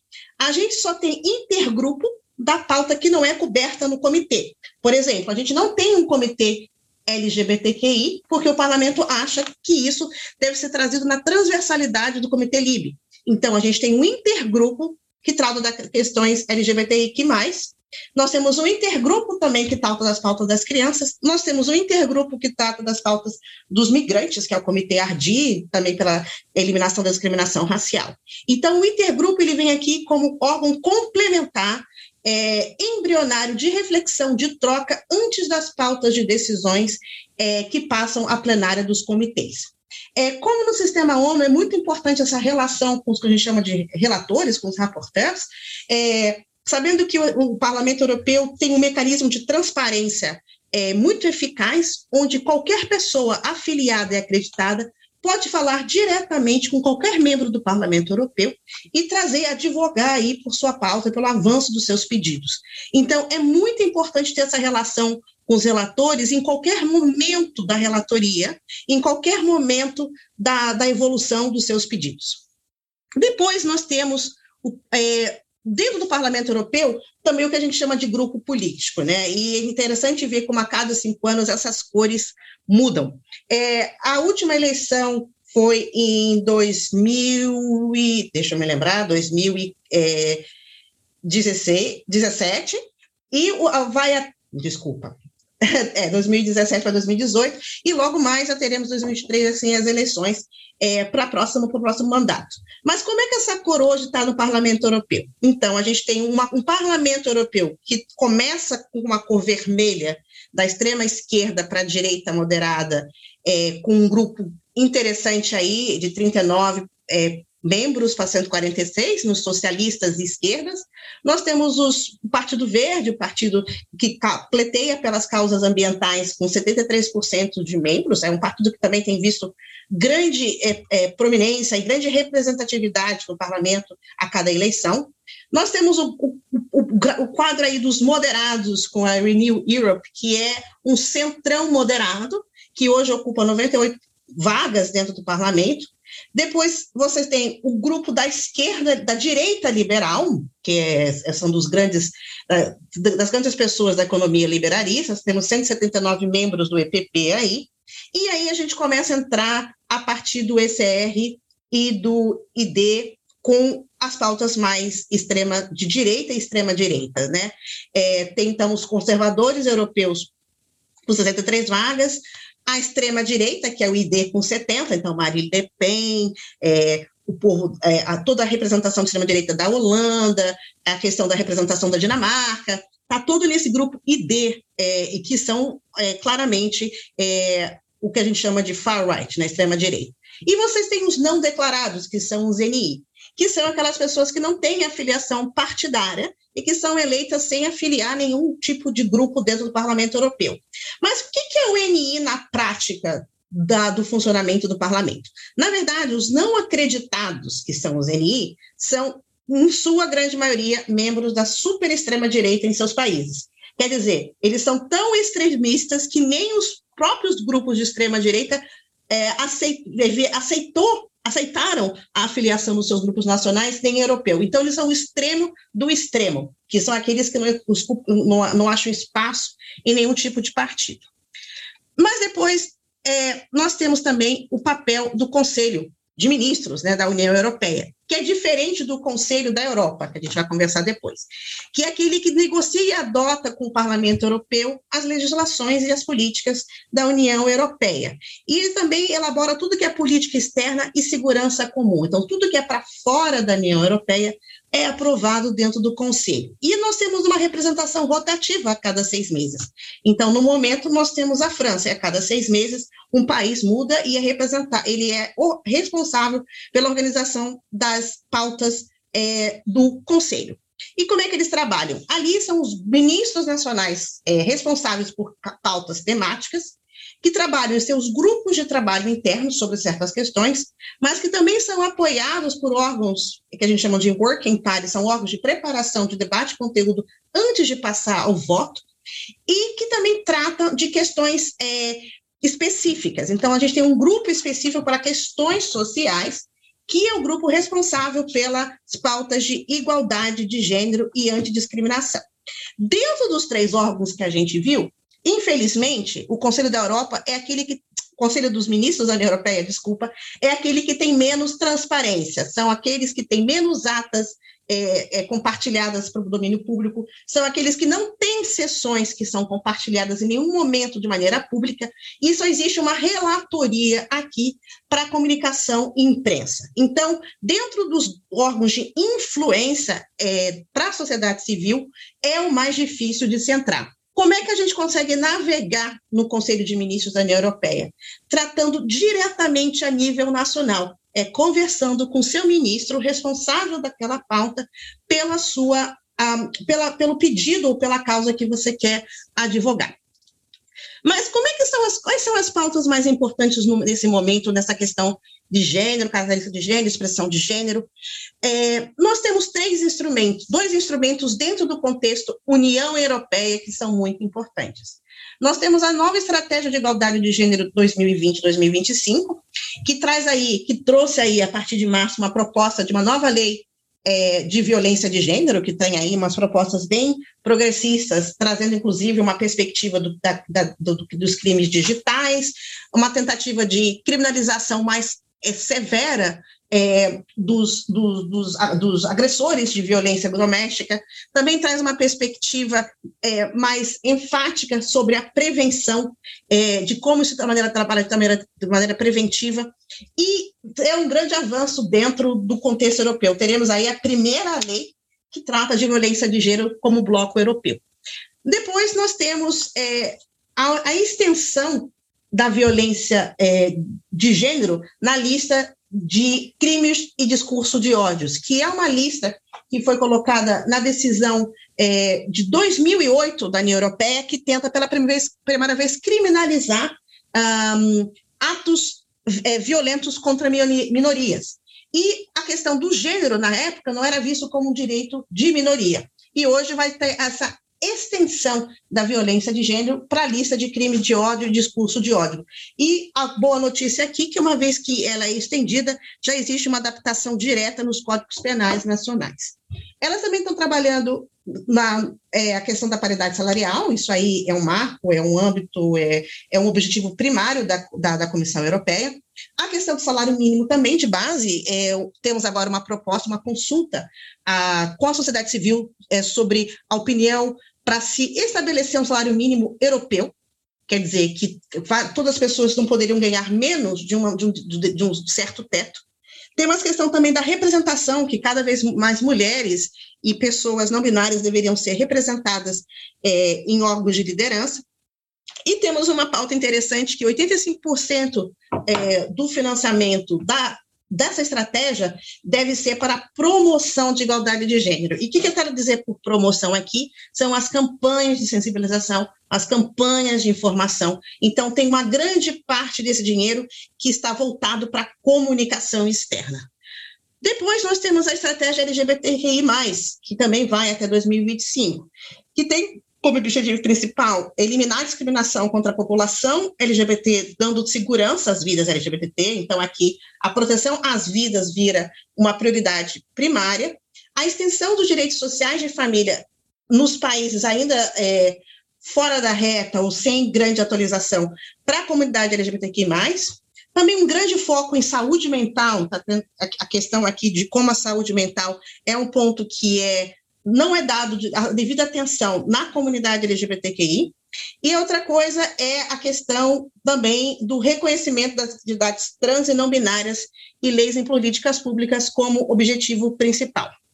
Mas nós temos ainda aí o Conselho da Europa, né, que traz a Convenção de Istambul.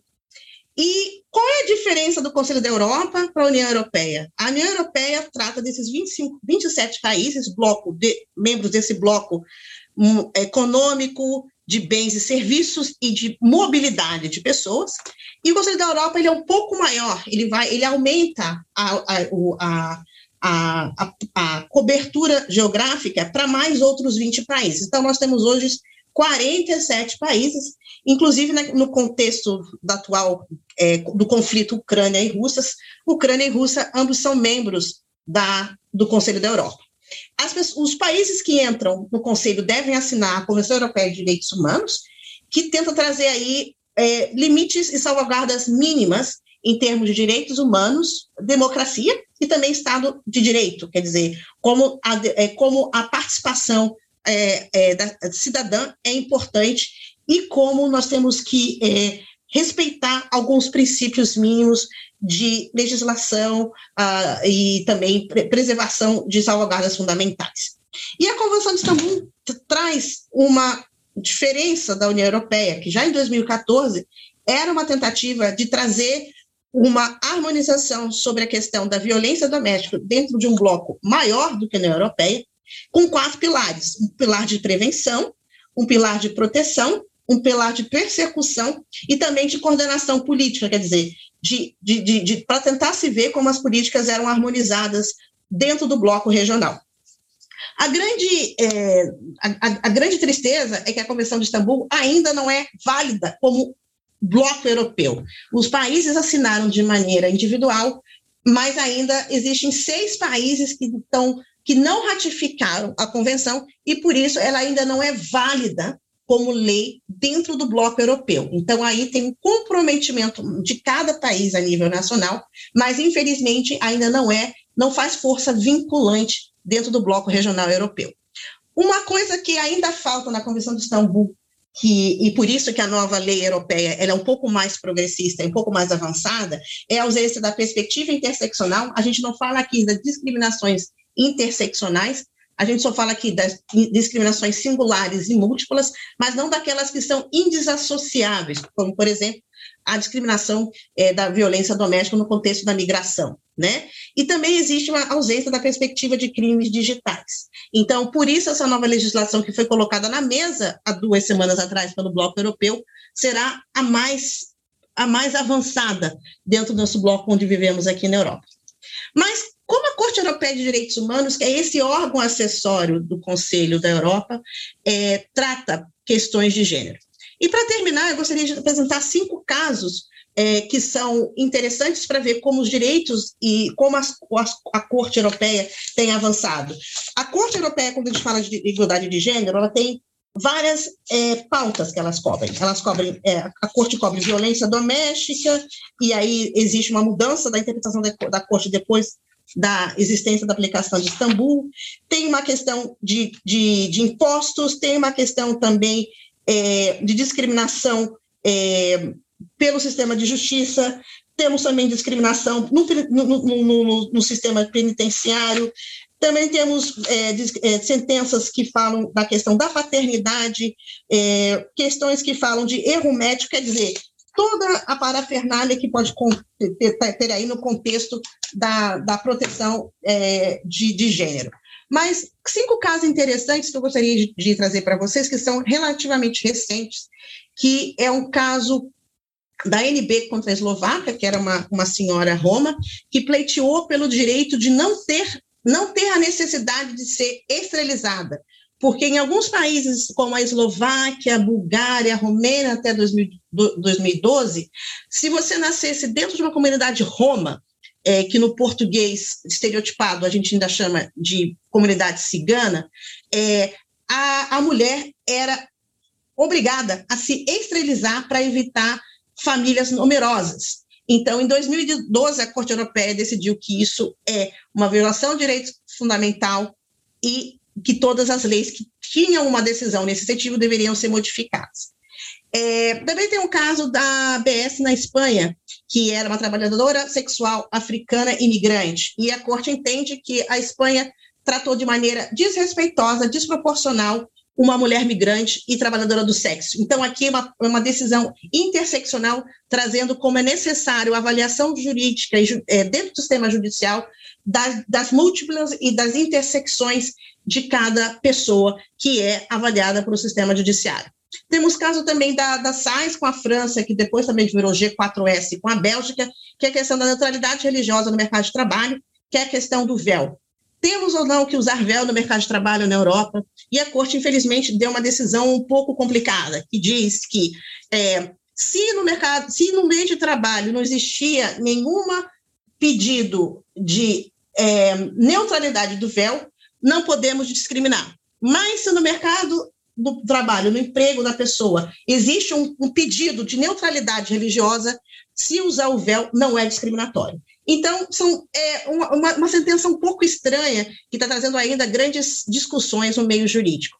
Temos o caso também da EB França, em 2008, e um paralelo, que é da Áustria, em 2012, que é autorizando adoção para famílias monoparentais é, e casais do mesmo sexo. Quer dizer, que, é, nós, que não somente é, casais LGBTQI poderiam adotar, mas também famílias monoparentais, onde existe somente um pai ou somente uma mãe, poderia aplicar e ter o seu pedido de adoção aprovado.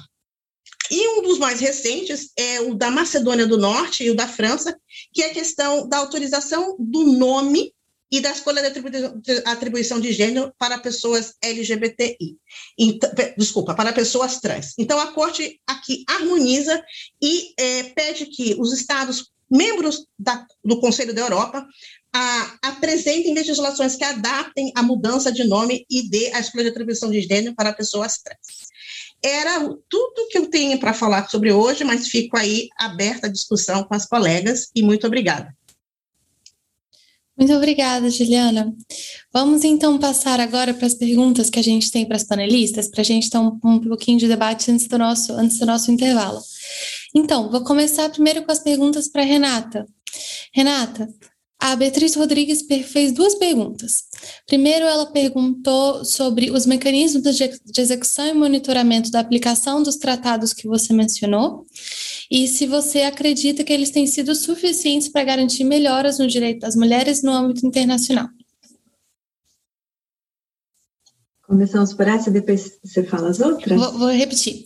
Não, é, eu, eu ouvi. Eu estou perguntando se, se a gente vê todas as perguntas ou se vai uma por vez. Bom, acho que vamos, vamos começar por essa aqui. Eu faço uma você, uma Bruna, você, uma Bruna. Tá, legal. É, com relação aos mecanismos de monitoramento dos tratados, é, o principal mecanismo são esses comitês que eu mencionei. É, então, é, eles são criados justamente para monitorar e garantir que os estados implementem esses tratados, porque quando um estado é, ratifica um tratado, ele é, se torna uma obrigação vinculante, né? Então, se trata de uma obrigação internacional que aquele Estado tem, que então gera certas, uh, certas responsabilidades, né? certos deveres por parte desses Estados. E os comitês eles estão lá justamente para monitorar se eles são suficientes ou não. Aí eu vou, eu vou botar meu, meu chapéu mais de cientista política. Eu não sou advogada, né? Apesar de trabalhar é, com, com muitos advogados, é, e, e, assim, a, a, minha, a minha maneira de entender, não só os comitês de tratados, tratados, esses diferentes mecanismos todos, né, seja dos sistemas regionais, do sistema ONU, enfim, como eles funcionam, é, eles, é, na, na, o que eles fazem é, por um lado, eles alteram o que é o discurso aceitável, é, socialmente aceitável, politicamente aceitável a respeito de direitos. Então, existem certas, é, certas práticas e certas narrativas que se tornam interditadas, porque esses, esses organismos eles conseguem, então, é, cristalizar certos valores nessa arena internacional. Esse é o ponto um. E a partir disso, é, o, o, que esses mecanismos fazem é que eles potencializam, eles fortalecem a posição de certos atores dentro dos estados, dentro dos, dos, de cada jurisdição, né, porque isso são, são, tem que se traduzir para o contexto local, para é, onde as leis são feitas, onde as políticas públicas são aplicadas. É, esses mecanismos eles ajudam a fortalecer essas posições que são pró-direitos, né? É, então eles eles dão é, queria trazer um exemplo porque vários anos atrás eu trabalhava no, no governo brasileiro com é, a, a gente estava elaborando uma política de diversidade no sistema prisional e uma, políticas específicas para a convivência entre mães e filhos, mães que estavam presas e os seus filhos, né?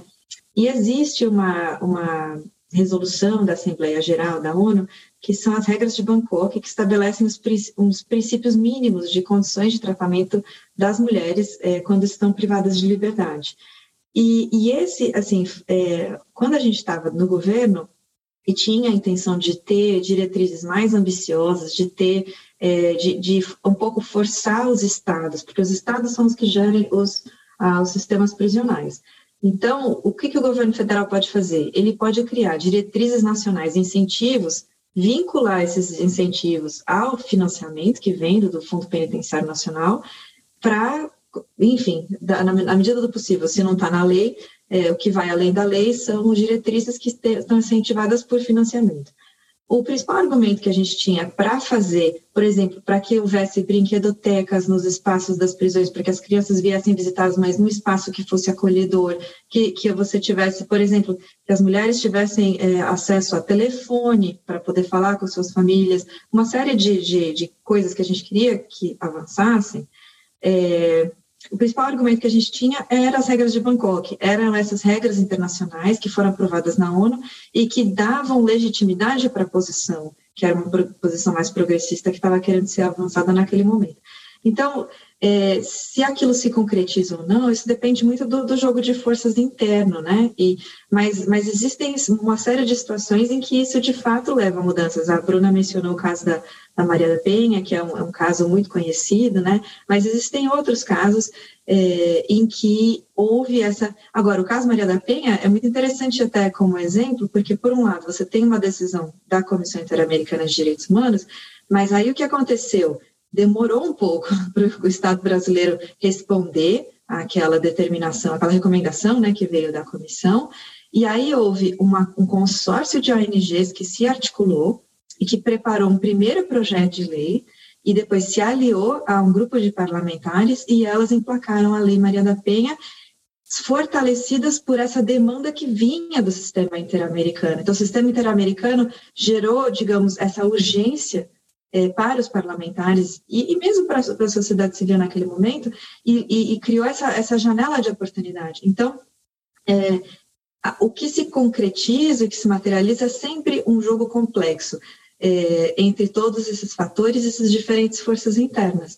É, mas o, o, sistema com certeza ajuda a dar, é, a dar, a dar não só autoridade, mas dar nortes. Então, um outro exemplo do, do, meu contato com o sistema europeu é a questão da, da definição de estupro na legislação é, local. Então, a, existe um consenso que foi se construindo é, a, no, no, no, Sistema Internacional de Direitos Humanos, mas especialmente a partir de uma decisão de 2003 da Corte Europeia de Direitos Humanos, que diz que o, o estupro é toda, é toda relação é, não consentida. Então, o consentimento é o fator central para definir se aquilo foi um estupro ou não.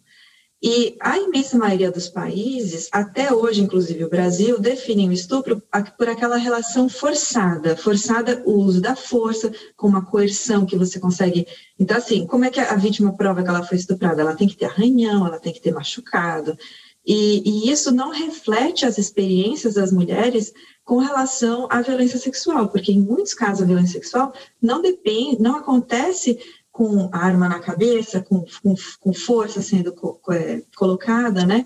Acontece por coação que, que depende, por exemplo, das relações familiares, a, a, a, posição de autoridade, o professor que estupra a aluna e que usa da, da influência do poder que ele tem, e que muitas vezes não vai, em que a vítima se coloca numa posição de não poder, é, é, digamos, recusar mas que ela não consegue provar com a força. Então, estou dando esse exemplo longo, desculpa me, me prolongar, mas a Corte Europeia, num caso contra a Bulgária, MV versus Bulgária de 2003, faz esse entendimento. Na verdade, é o consentimento que define se algo foi estupro ou não. Aí, esse, essa interpretação ficou cristalizada na, na um, Convenção de Istambul, que é a Convenção Europeia que então que as, as colegas já mencionaram, é, que está aberta para outros países assinarem também, mas que é uma, um tratado regional é, e que define justamente o estupro dessa forma. E aí isso levou a um processo longo de muitos países europeus direm, é, os que foram ratificando a convenção foram alterando as suas legislações e isso foi sendo, é, é, digamos, essa boa prática foi se, se espalhando também para outros lugares. E aí a gente vê em vários países, por exemplo, é, que foram é, antigas colônias inglesas, eles, é, em muitos casos, a, a, legislação criminal do período de colônia permaneceu não alterada mesmo depois da, da descolonização. E, e, e, um ponto importante dessa legislação é que o estupro conjugal é permitido nessa legislação colonial que ficou preservada em muitos locais. É, essa, essa pressão para transformar a, a questão do estupro e para não permitir o estupro conjugal, ou seja, estupro é estupro sempre que não há consentimento, não importa quem é o, o agressor, é, não importa a relação da vítima com o agressor, é, isso vai, vai se transbordando e os países, é, os mecanismos internacionais, eles ajudam também a tornar visíveis essas boas práticas e a disseminar. Então, isso tudo foi, é, o Comitê CEDAW passou a mais sistematicamente incluir nas recomendações para os países a questão é, da, do consentimento. A relatora especial fez um relatório específico sobre consentimento e aí tabulou todas as legislações de todos os países. É um trabalho bem interessante para quem tiver interesse. E aí, cada visita de país vai lá e fala para trocar. Aí, foi pro, a relatora foi para as Bahamas, é, insistiu na questão do estupro conjugal, fizeram uma mudança legislativa depois de algum tempo, porque a sociedade civil se mobilizou. Então, assim, tudo é um jogo complexo, né? Não, o resultado nem sempre é imediato, não acontece de um dia para o outro, mas essas, esses mecanismos, eles, eles participam desse processo de, de transformação que, que, que, na minha opinião, sempre é protagonizado pelos atores locais. Sempre são a sociedade civil, as instituições é, locais independentes de direitos humanos, é, os, os, setores políticos progressistas, são eles que avançam, mas uh, essas instituições estão aqui para fortalecer e para dar legitimidade e para dar boas práticas e para impulsionar. Vou parar por aqui, que eu sei que tem mais perguntas. Obrigada, Renata. Se a gente puder, inclusive, deixar as respostas no máximo de três minutos, para a gente poder responder o máximo possível aqui, eu agradeceria bastante. Bruna, então, agora, conversando um pouco com o que a Renata acabou de, acabou de falar, é, tem uma pergunta para você é, sobre como o sistema interamericano trabalha com o sistema ONU. E se, uma pergunta paralela, se no âmbito da OEA, é, existem também boas iniciativas para proteger meninas e mulheres, especialmente do feminicídio. É, bom, essa questão dos diálogos né, entre os sistemas de proteção, é, eu tenho, enfim, vou falar um pouquinho mais no âmbito, acho que da corte interamericana propriamente dita, né? É, eu sei que a corte ela tem trabalhado é, há alguns anos junto com a corte europeia de direitos humanos e também é, a corte é, africana de direitos humanos é, eles realizam simpósios e todos os anos eles emitem um relatório conjunto é, de jurisprudência das três cortes regionais, no âmbito do que elas conversam entre si. Então, é uma espécie de um diálogo um pouco mais institucionalizado, eles se encontram, conversam sobre é, os casos recentes e elaboram é, esse documento final. Então, no âmbito da corte, aí falando regionalmente, que eu tenho conhecimento, seria mais ou menos essa prática prática é, voltada mais para encontrar pontos convergentes nos julgamentos. É, em relação ao sistema ONU, é, eu sei que é, no âmbito de reuniões que são promovidas pela Comissão Interamericana, por vezes é comum participarem é, experts do sistema das Nações Unidas, né? Então, especificamente sobre direitos das mulheres, não me recordo assim recentemente de uma interlocução, mas, por exemplo, é, aconteceu uma reunião no ano passado, uma audiência pública da Comissão Interamericana de Direitos Humanos sobre direitos culturais e liberdade de expressão no Brasil. Então, ela foi totalmente organizada e presidida pela Comissão Interamericana de Direitos Humanos, mas contou com a participação de um expert do sistema das Nações Unidas nessa parte né, de direito à liberdade de expressão e de associação. Então, eu sei que os sistemas, eles acabam trabalhando em conjunto, às vezes em iniciativas mais pontuais, é, ou às vezes algo um pouco mais institucionalizado, né, para demonstrar justamente essa parte, né, de uma é, convergência ou mesmo é, de uma interdependência, né? Já que os direitos humanos têm toda essa pretensão de universalidade e tudo mais, então por mais que haja essa divisão regional, é, o sistema onusiano acaba, por vezes, ditando algumas diretrizes, guidelines, enfim, que é, acabam sendo incorporados pelos sistemas regionais, né? Então, esses diálogos eu entendo que aí são bastante frutíferos. É, dentre as iniciativas do sistema com vistas à proteção dos direitos das mulheres, eu acho que vai muito na linha do que a Renata acabou comentando, é, nessa parte mais de supervisão e monitoramento, é, que é realizada pelos mecanismos, é, seja por meio de visitas em loco ou publicação de comunicados de imprensa que acabam instando os estados a adotarem boas práticas e iniciativas voltadas ali para grupos específicos vulneráveis, é, como as mulheres, por exemplo. O mecanismo que eu comentei, né, que é o mecanismo de segmento da Convenção de Belém do Pará, é, e eu acho que mesmo é, uma disseminação é, do conteúdo do sistema interamericano, seja por meio de relatórios temáticos que são é, periodicamente elaborados no âmbito da Comissão Interamericana é, sobre direitos das mulheres, ou às vezes informes mais localizados para países específicos. Então, o sistema, nessa parte mais de monitoramento, acaba é, é, expedindo essas diretrizes, essas recomendações para os estados cumprirem. Acho que é isso, para não me alongar muito. Muito obrigada, Bruna. Juliana, também amarrando na pergunta da Bruna, é, tem uma pergunta sobre se você considera que o sistema europeu é melhor em termos de legislação que o americano e, se possível, compará-lo de alguma forma. Eu acho que não dá para comparar porque são estruturas totalmente diferentes, com mandatos diferentes e com formas eh, de legislações é, diferentes e mandatos diferentes, compromissos diferentes. Então, fica muito difícil comparar quando você é, não tem a mesma, o mesmo ponto inicial de, de análise, né, de comparativo. Então, eu não posso nem dizer que nenhum é, é melhor do que o outro, mas eu posso dizer que talvez é, o sistema, é, são os melhores sistemas para a região e para as dinâmicas regionais de cada, de cada, de cada parte do mundo. É, o que eu acho interessante no sistema europeu e aí eu, eu, eu, me lembro muito da fala da, da Bruna e, da, e da, da Renata, é que é um sistema mais celery. Então, você tem todo um mecanismo aí de tratamento é, de datas, previsões, tentativa de harmonizações da corte, é, tem um, um, projeto piloto na corte, que é o do, do, do, modelo de Interlaken, que faz toda a interpretação de decisões em projetos modelos. Então, é, o que eu acho no momento é que é, talvez por ser um bloco também regionalmente numa dimensão menor, né? É, a Europa não tem as dimensões continentais é, do sistema interamericano, então é, é, é muito menor é, e, e, facilita então que certas decisões sejam tomadas mais rápidas.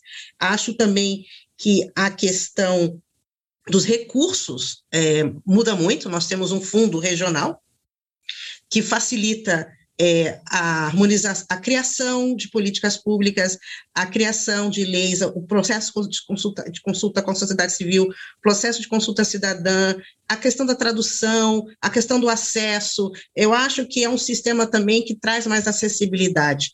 Então, pode ser que isso seja diferente no contexto europeu.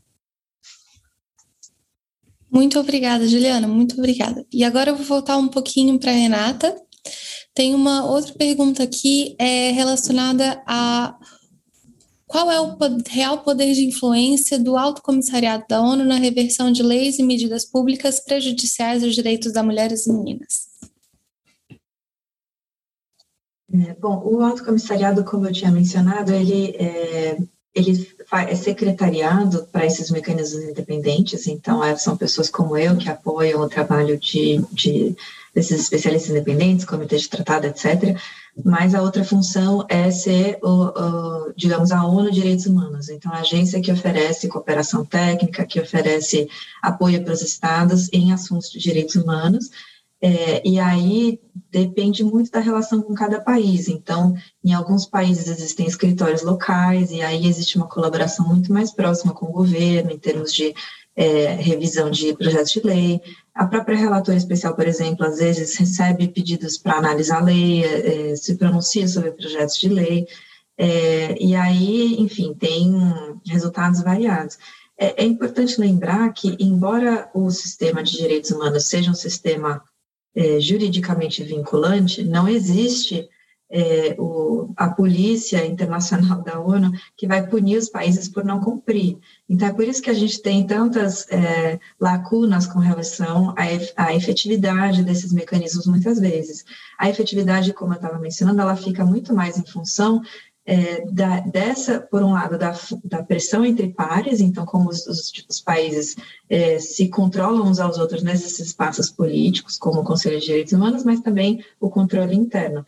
Então, assim, qual é a, a papel, a, a, capacidade do, do Acnud especificamente? Vai depender, vai depender do contexto, vai depender da relação, assim como a própria Comissão Interamericana, e eu, eu menciono, porque como eu trabalhei lá, eu também tenho às vezes para mim é até mais fácil pensar no, no caso interamericano, mas é, se vocês, é, a Comissão Interamericana de Direitos Humanos tem uma autoridade, uma legitimidade em alguns países da América Latina que é, é fenomenal, assim, eu fui numa visita com a comissão na Argentina, você chega lá, tem manifestação na porta, tem gente mobilizada. Em países, assim, na, na Argentina, digamos, na parte positiva, no apoio à comissão, mas também fomos para a República Dominicana com gente que não taca pedra. Então, mas, é, é, mas por tão importante e relevante tem sido na vida daquele país. O Brasil, por exemplo, conhece menos a Comissão Interamericana, é, talvez tenha tido, por inúmeras razões históricas, tenha um envolvimento menor. Então, qual a efetividade da Comissão Interamericana? Vai depender, vai depender do contexto, vai depender do país, de como esses outros atores também se encaixam com, com os organismos internacionais e, e, e, e se utilizam desses mecanismos para avançar, né? E aí a mesma coisa para a CNUD, para os mecanismos independentes, enfim. Obrigada, Renata. Bruno, você gostaria de complementar também a fala da Renata, porque tem uma outra pergunta muito nesse sentido também.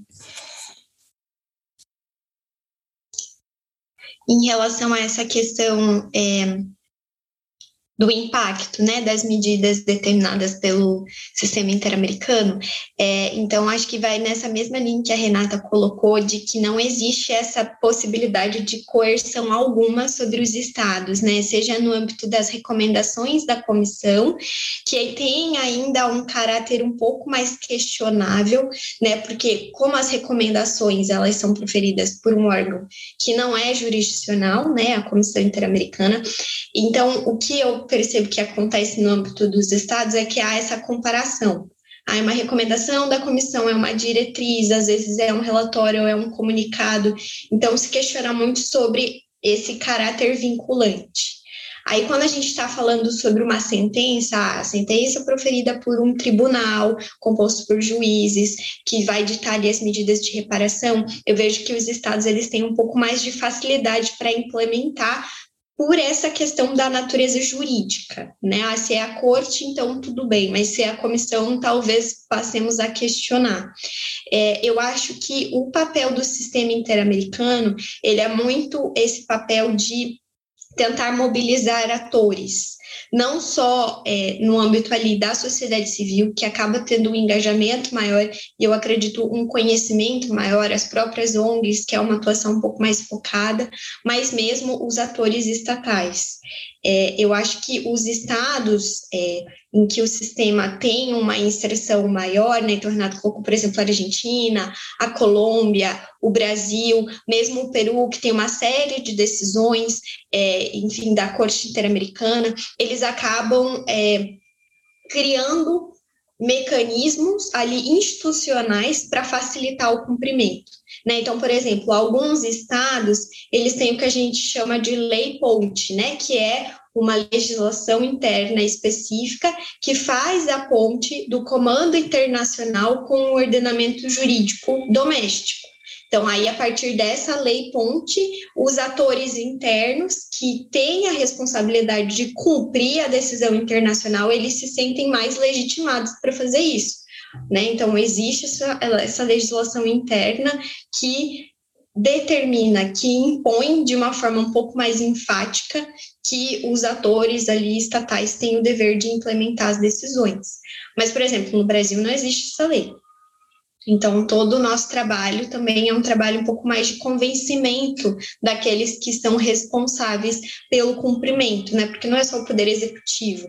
Muitas das medidas são voltadas ao judiciário, né? Algumas também ao legislativo, alterações de legislação são coisas assim muito difíceis de acontecer. Por exemplo, o sistema tem muitas decisões em face do Brasil é de tipificação do crime de desaparecimento forçado, por exemplo, seja no âmbito do caso Gomes Lund ou do caso Herzog ou decisões da comissão.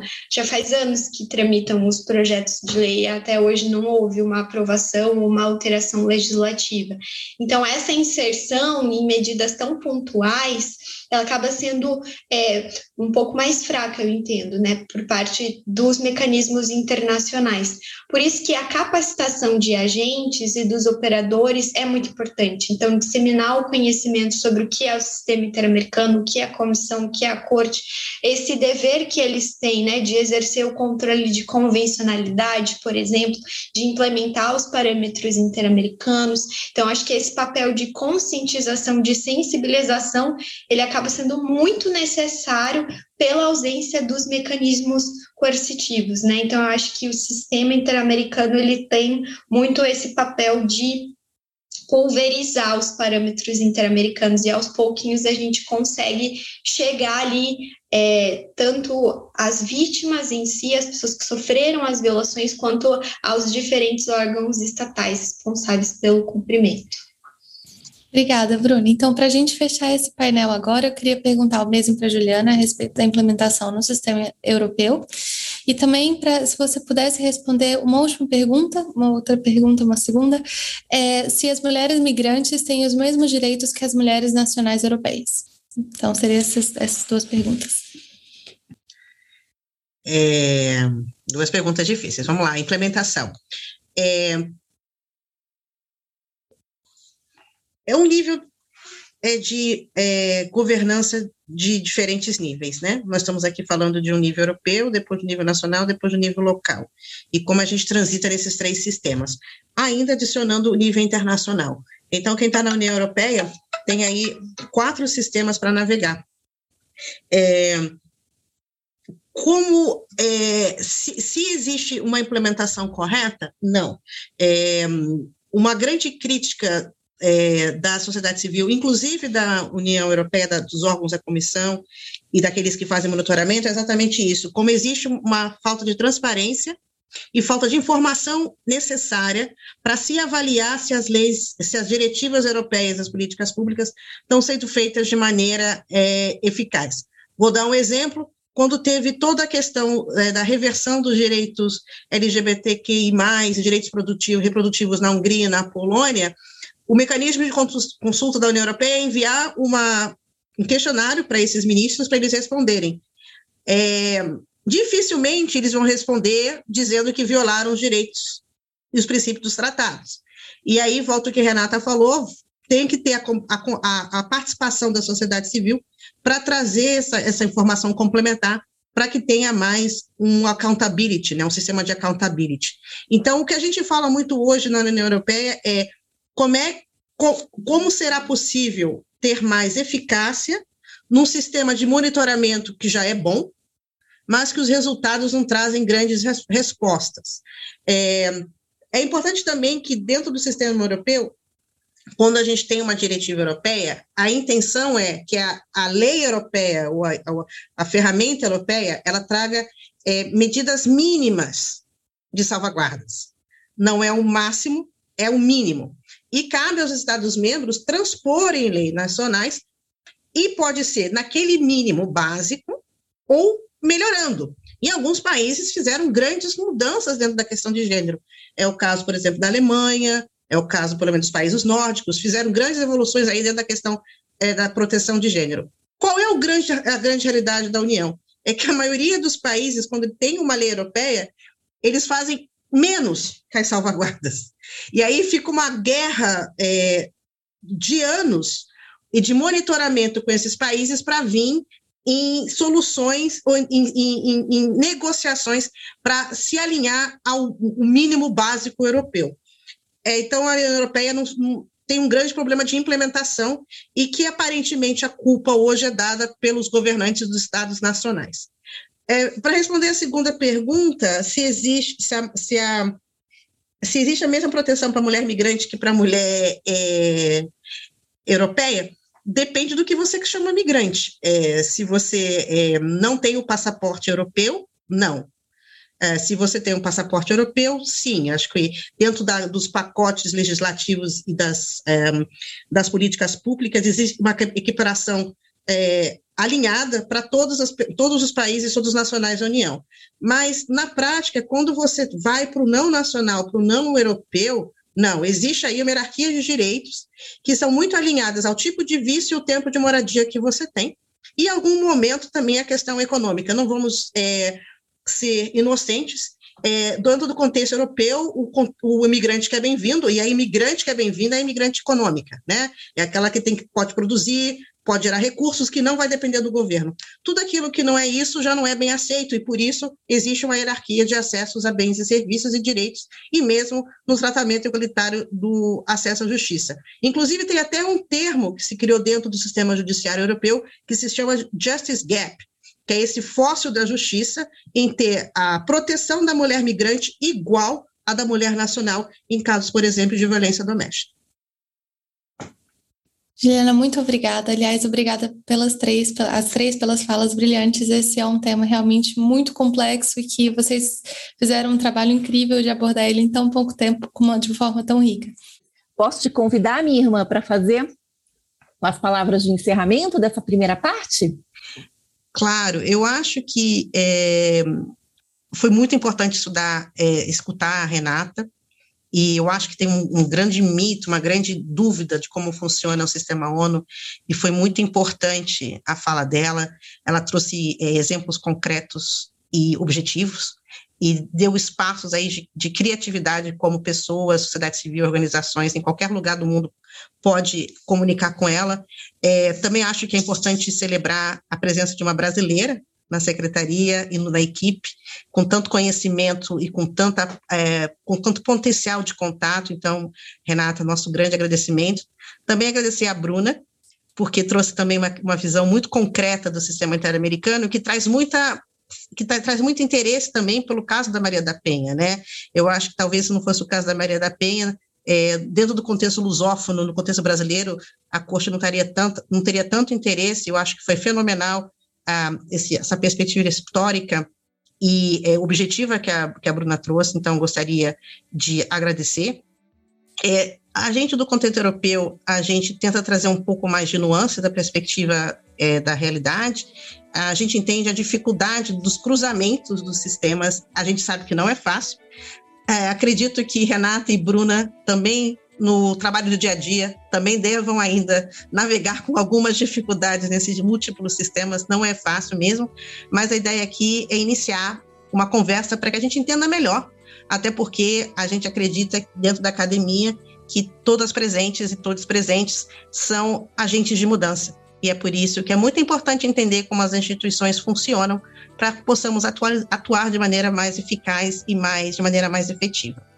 Continuamos é, a gente sabe que dentro do contexto da pandemia, dentro do contexto é, do trabalho voluntário gratuito, estamos aqui todos trabalhando de maneira voluntária num sábado, então por isso eu acho que agradeço muito a presença dos participantes e também das panelistas e dos tradutores, é, e a gente faz, pede desculpas pela essa questão técnica, mas vamos voltar em algumas horas para quem quer conversar com a professora é, Silvia Federici. A informação que é boa é que vai ser um pouco diferente do modelo painel. As pessoas vão poder conversar e, e colocar perguntas diretas com a, com a Silvia, é, com o apoio dos intérpretes. Então, a gente espera realmente contar com vocês mais tarde. Não foi perfeito, mas foi o melhor que a gente pode fazer dentro das condições atuais. E a gente agradece e deseja uma boa tarde para todas e todos, tá bom? Um grande abraço e muito obrigada a todos. A Academia Feminista Internacional é uma parceria entre o Instituto Maria da Penha e a Revibre Europa. O PAMITê Podcast é uma realização do Instituto Maria da Penha. Tem direção de Regina Célia Barbosa, locução de Carlinhos Vilaronga, edição e publicação por Nabecast Podcasts e Multimídia.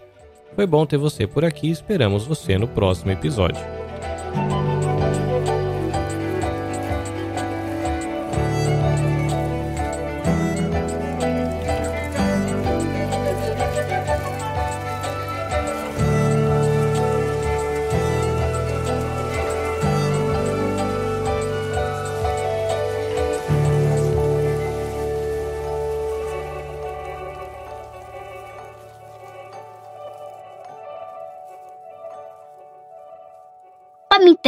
Basquete.